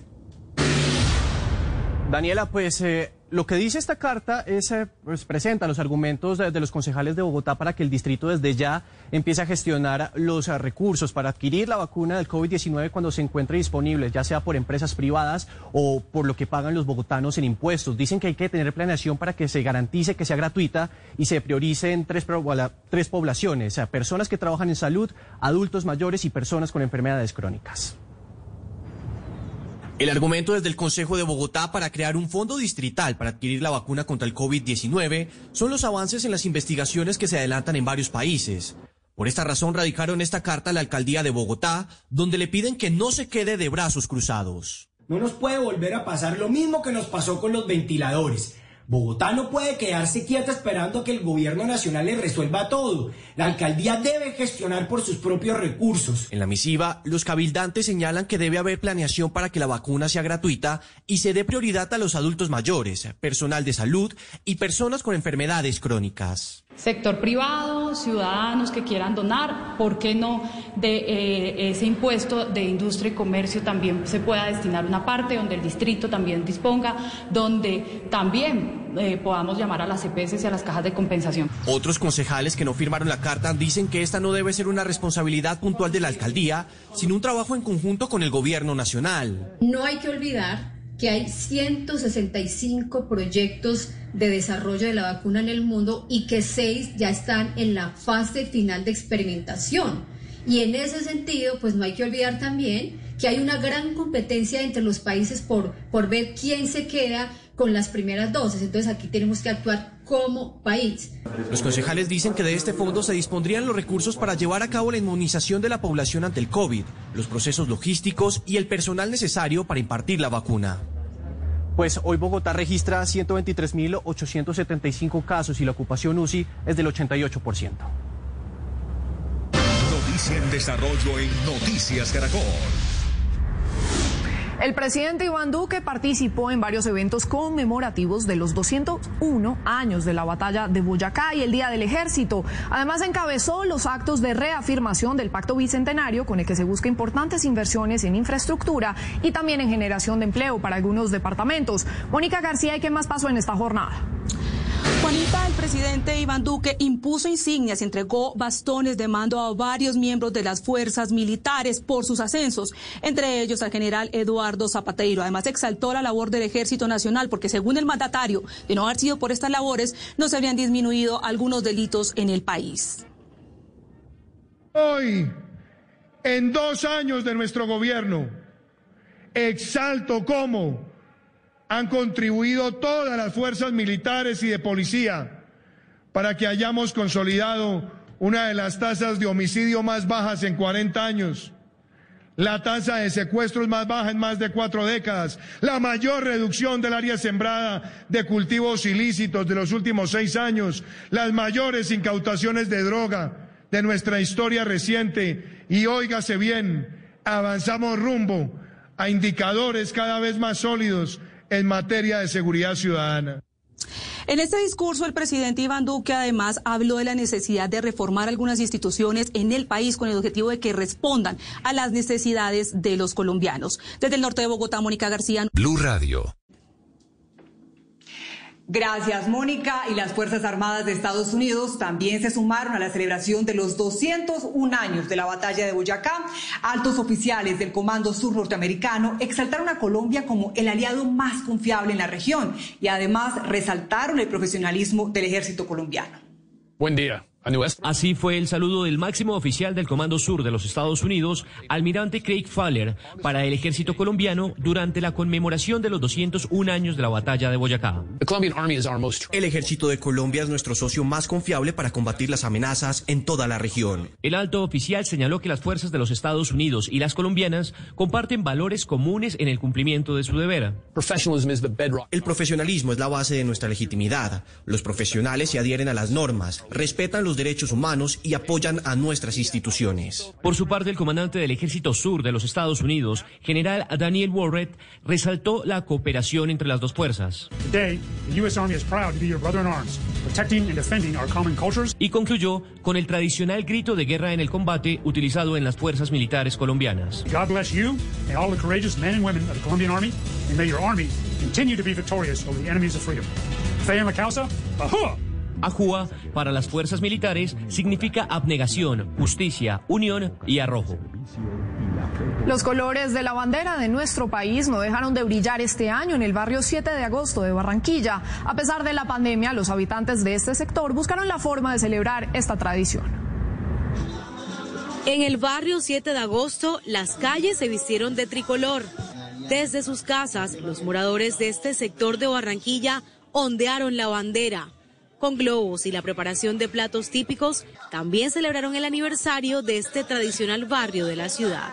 Primero que todo, como Batalla de Boyacá y la fiesta de nuestro barrio 7 de agosto que está cumpliendo 41 años. Ya esta vez no es como las fechas anteriores que siempre pensamos en hacer eh, la fiesta, poner la tarima. La... Vienen los vecinos, colaboran con algo, lo que tengan, reunimos, pintamos la calle. Dora Villarreal era uno de los rostros alegres del barrio y cada año lideraba la conmemoración de esta fecha. Hace algunos meses falleció tras perder la batalla contra el COVID-19. A ella también rinden homenaje. Cuando ella se montaba en una tarima era como si se montara la propia Celia Cruz. Entonces lastimosamente mi madre partió hace dos meses, nos deja un legado muy hermoso que aún el barrio 7 de agosto la recuerda con mucho amor. Con la alegría que caracteriza al barranquillero y desde sus casas buscan salvaguardar esta tradición y ganarle la batalla a la pandemia, como hace 201 años se libró la batalla de Boyacá. Bolívar y sus oficiales no fueron los únicos héroes de la batalla de Boyacá. Dentro de la tropa, dos humildes niños soldados, Pedro Pascasio Martínez y Negrito José, pasaron a la historia no solo por capturar al comandante del ejército español, sino por no ceder al soborno que les ofreció Barreiro. Localizamos a su tataranieto, que lleva el mismo nombre, y recuerda su acto de honestidad y de lealtad. Informe especial.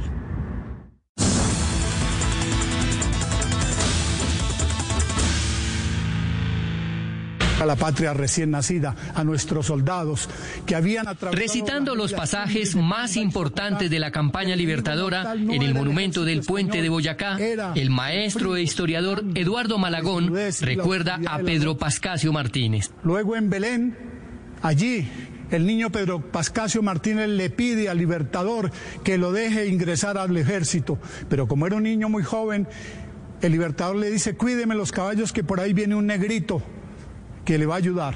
Como soldados recién reclutados, Pedro Pascasio y Negrito José hicieron parte de las filas patriotas que fueron al campo de batalla ese 7 de agosto de 1819.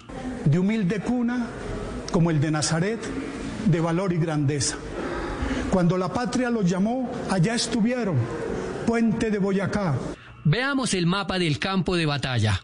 Cuando las tropas realistas fueron sometidas por el ejército libertador, su comandante en jefe, José María Barreiro, intentó huir por el camino hacia Santa Fe de Bogotá, pero en su fuga solo llegó hasta estas piedras, conocidas hoy como las piedras de Barreiro. Esos dos niños maravillosos, Pedro Pascasio Martínez y el negrito José, encontraron a Barreiro escondido detrás de unas piedras acompañado de otro oficial. El negrito José con un tiro de mosquete saca de acción al compañero de Barreiro. Cuentan los historiadores que Pedro Pascasio, armado con una lanza, arremetió contra el comandante español que al verse perdido intentó sobornarlos con una faja de onzas que tenía al cinto, pero pudo más el orgullo patrio y la honestidad. Barreiro fue capturado y llevado ante el Libertador. Pero ambos fueron los que apresaron a Barreiro. Ambos se negaron a recibir esa bolsa con monedas de oro. Por eso son emblemáticos, por eso son referentes de pulcritud y de lealtad con la patria. 200 años después, otro Pedro Pascasio Martínez recorre los pasos de su tatarabuelo. Dice que fue su padre quien tuvo la idea de bautizarlo con el nombre de su antepasado. Mi papá dijo simplemente a, yo pues siendo bebé, dijo a él lo voy a poner Pedro Pascasio Martínez para que no se olviden del ancestro, para que nunca olviden a Pedro Pascasio Martínez Rojas, para que siempre se acuerden del niño héroe de la batalla del Puente Boyacá. El niño héroe se hizo hombre y después de la guerra volvió a su pueblo natal, a vivir de la agricultura como cualquier campesino. Nunca le entregaron los 100 pesos que ordenó el Libertador. Muchos años después, ya en su vejez, el gobierno se acordó de él y le reconoció una pensión pero ya era muy tarde, dice su tataranieto. Ya la avanzada edad de él, digamos, ya sus 70 años, 72 años tal vez tenía en ese momento, no le permite cobrarla mensualmente como lo hubiera disfrutado si se hubieran dado de pronto más joven. El recorrido que él tenía que hacer de Belén a Bogotá, cobrarla implicaba un desgaste en su traslado a caballo a Bogotá, vaya cobre, devuélvase. Maratónicas jornadas que su cuerpo cansado ya no podía soportar. Y ya su muerte que sea los prácticamente en 1885 él está en un estado de pobreza, de abandono, porque pues ella no tiene recursos, no tiene salud para trabajar, muere en una de la casa de las hijas y es prácticamente abandonado, en su memoria desaparece de la historia. Dos siglos de vida republicana, 200 años de un acto de transparencia que parece olvidado, tan olvidado como el monumento histórico del lugar donde ocurrieron los hechos. La enseñanza de aquel humilde niño campesino se diluyó en el tiempo, dice el Pedro Pascasio de hoy, refiriéndose a los actos de corrupción que campean en Colombia. No aprendimos la lección, dice. Desafortunadamente son más barreiros que Pedros Pascasios. Los Pedros Pascasios son muy poquitos los que existen en Colombia. No tenemos el mejor de los momentos de la historia de Colombia a causa de eso. Más barreiros por todo lado. Soborno, soborno, soborno. No muy lejos de allí, en Tunja, está el Paredón de los Mártires, un monumento que conserva el muro de Bareque, donde fueron ejecutados decenas de patriotas por esos tormentosos años gente buena como Pedro Pascasio, que se jugó la vida por un país más justo y murió olvidado en medio de la pobreza. Para no olvidarlo. Una de la tarde, un minuto. El realismo mágico de Gabriel García Márquez se vivió en Roma con la presentación del documental Gabo, la, magia de lo real, producido por Caracol Televisión y que fue presentado como un homenaje al Nobel colombiano quien vivió en esa ciudad en la década de los 60. Daniel Díaz Bici desde Roma nos cuenta más detalles de este homenaje al maestro de Aracataca. Un saludo desde el pleno corazón de Roma en Villa Borghese. Muy cerca de aquí vivió Gabriel García Márquez y precisamente en este lugar se le ha rendido homenaje con la proyección del documental Gabo, la magia de lo real, que reafirma cómo la visión de la realidad de Gabo superó la magia de la imaginación. El arte y la naturaleza son las características principales de Villa Borghese. Durante la década de los 60, Gabriel García Márquez encontró aquí inspiración donde él decía que pasaba sus días entre Trastevere y Villa Borghese porque eran los sitios donde él se sentía en casa y, le, y, le, fascinaba el sonido del agua de las fuentes de Roma. Participar en un evento como este. Participar en un evento como este, en un lugar que Gabo frecuentaba, ya que amaba pasear por aquí y hay fotos que recuerdan esos momentos, constituye un resumen de la importancia de las relaciones entre Italia y Colombia. La Embajada de Colombia en Italia presentó el documental Gabo, la magia de lo real, que cuenta con producción de Caracol Televisión. Testimonios y documentos dan a conocer detalles y secretos de la vida del colombiano que marcó la literatura occidental. Viendo eh, una referencia de Gabo con su realismo mágico, que además creo que Italia es lo más cercano al realismo mágico que tiene Europa, y poder ver toda esa experiencia que tuvo eh, desde el punto de vista del, del cine acá, eh, creo que es el mejor momento para, para celebrar no solo nuestro Nobel, sino esa cercanía eh, cada vez mayor entre nuestra Colombia y esta Italia maravillosa. Palenqueras recibieron a los amantes de las obras de Gabo para disfrutar de la gastronomía colombiana.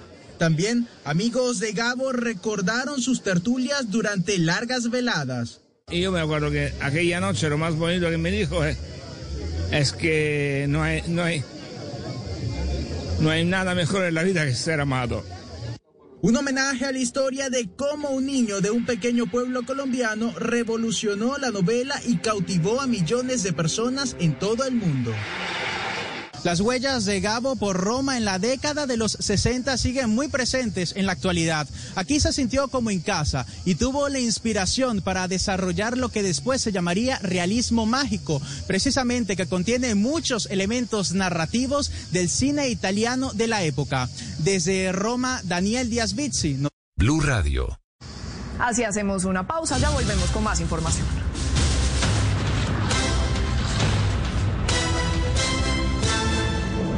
La mitad del mandato del presidente Duque y en plena pandemia, el país hace un corte de cuentas. ¿Cuál es el balance? Presidente, ¿va a promover alguna reforma a la JEP? Me alegra que usted haga esa pregunta. ¿Por qué la vicepresidenta no le contó a usted lo que había ocurrido con su hermano? Un tema aburridor que han tocado sus detractores es el tema del señor Ñeñe Hernández. ¿Cómo será el crecimiento del país en este 2020 que ha sido tan trágico? Las relaciones internacionales, eh, tal vez temas puntuales. Eh, lo de Guaidó, un fiasco. ¿Cómo ha manejado los grandes temas del país? ¿De verdad se necesitan años de investigación para saber si las FARC reclutaban niños? Iván Duque, dos años en la mitad del camino. Esta noche a las 7.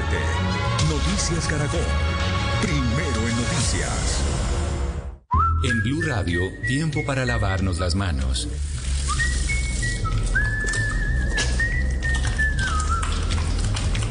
Tómate el tiempo para cuidarte y para enterarte de todo sobre el coronavirus. Síguenos en redes sociales, en bluradio.com y en todos los espacios informativos de Blue Radio. Numeral Yo me cuido, yo te cuido. Blue Radio, la nueva alternativa.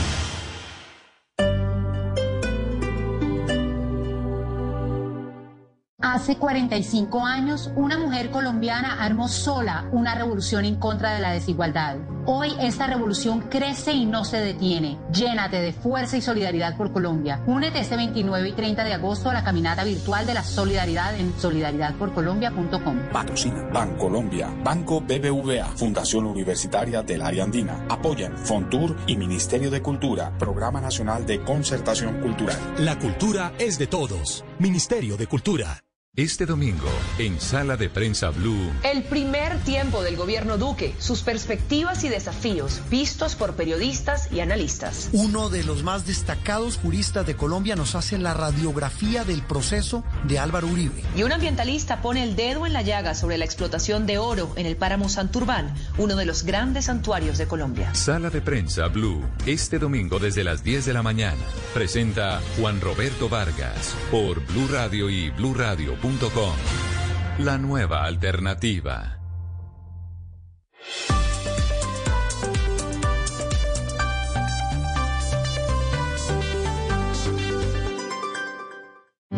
En tiempos de crisis, existen seres con almas poderosas que se convierten en héroes de nuestra historia.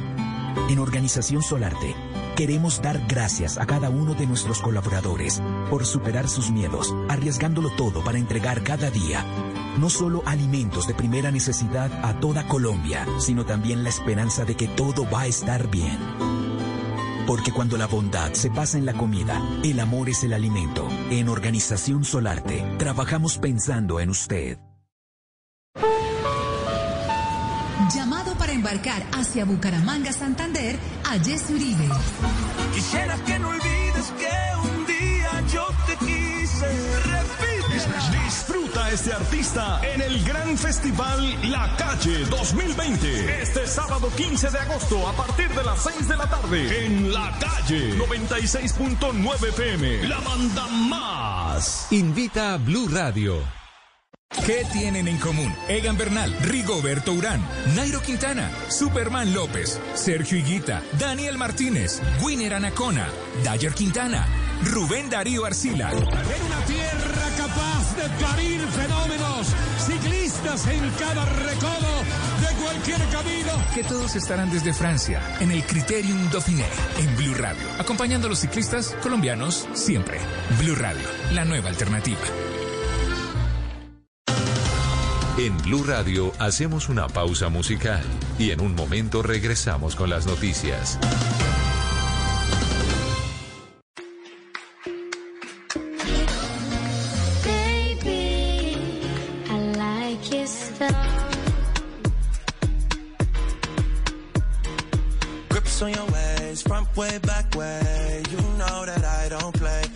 Not safe, but I never run away, even when I'm away. OT, OT, there's never much love when we go OT. I pray to make it back in one piece. I pray, I pray. That's why I need a one dance. Got a Hennessy in my hand. One more time before I go. Higher powers taking a hold on me. I need a one dance. Got a Hennessy in my hand. One more time before I go. Higher powers taking hold on me. Baby, I like your style. Strength and guidance. All that I'm wishing for my friends. Nobody makes it from my ends. I had to bust up the silence. You know you gotta stick by me. Soon as you see the text, reply me. I don't wanna spend time fighting. We got no time and that's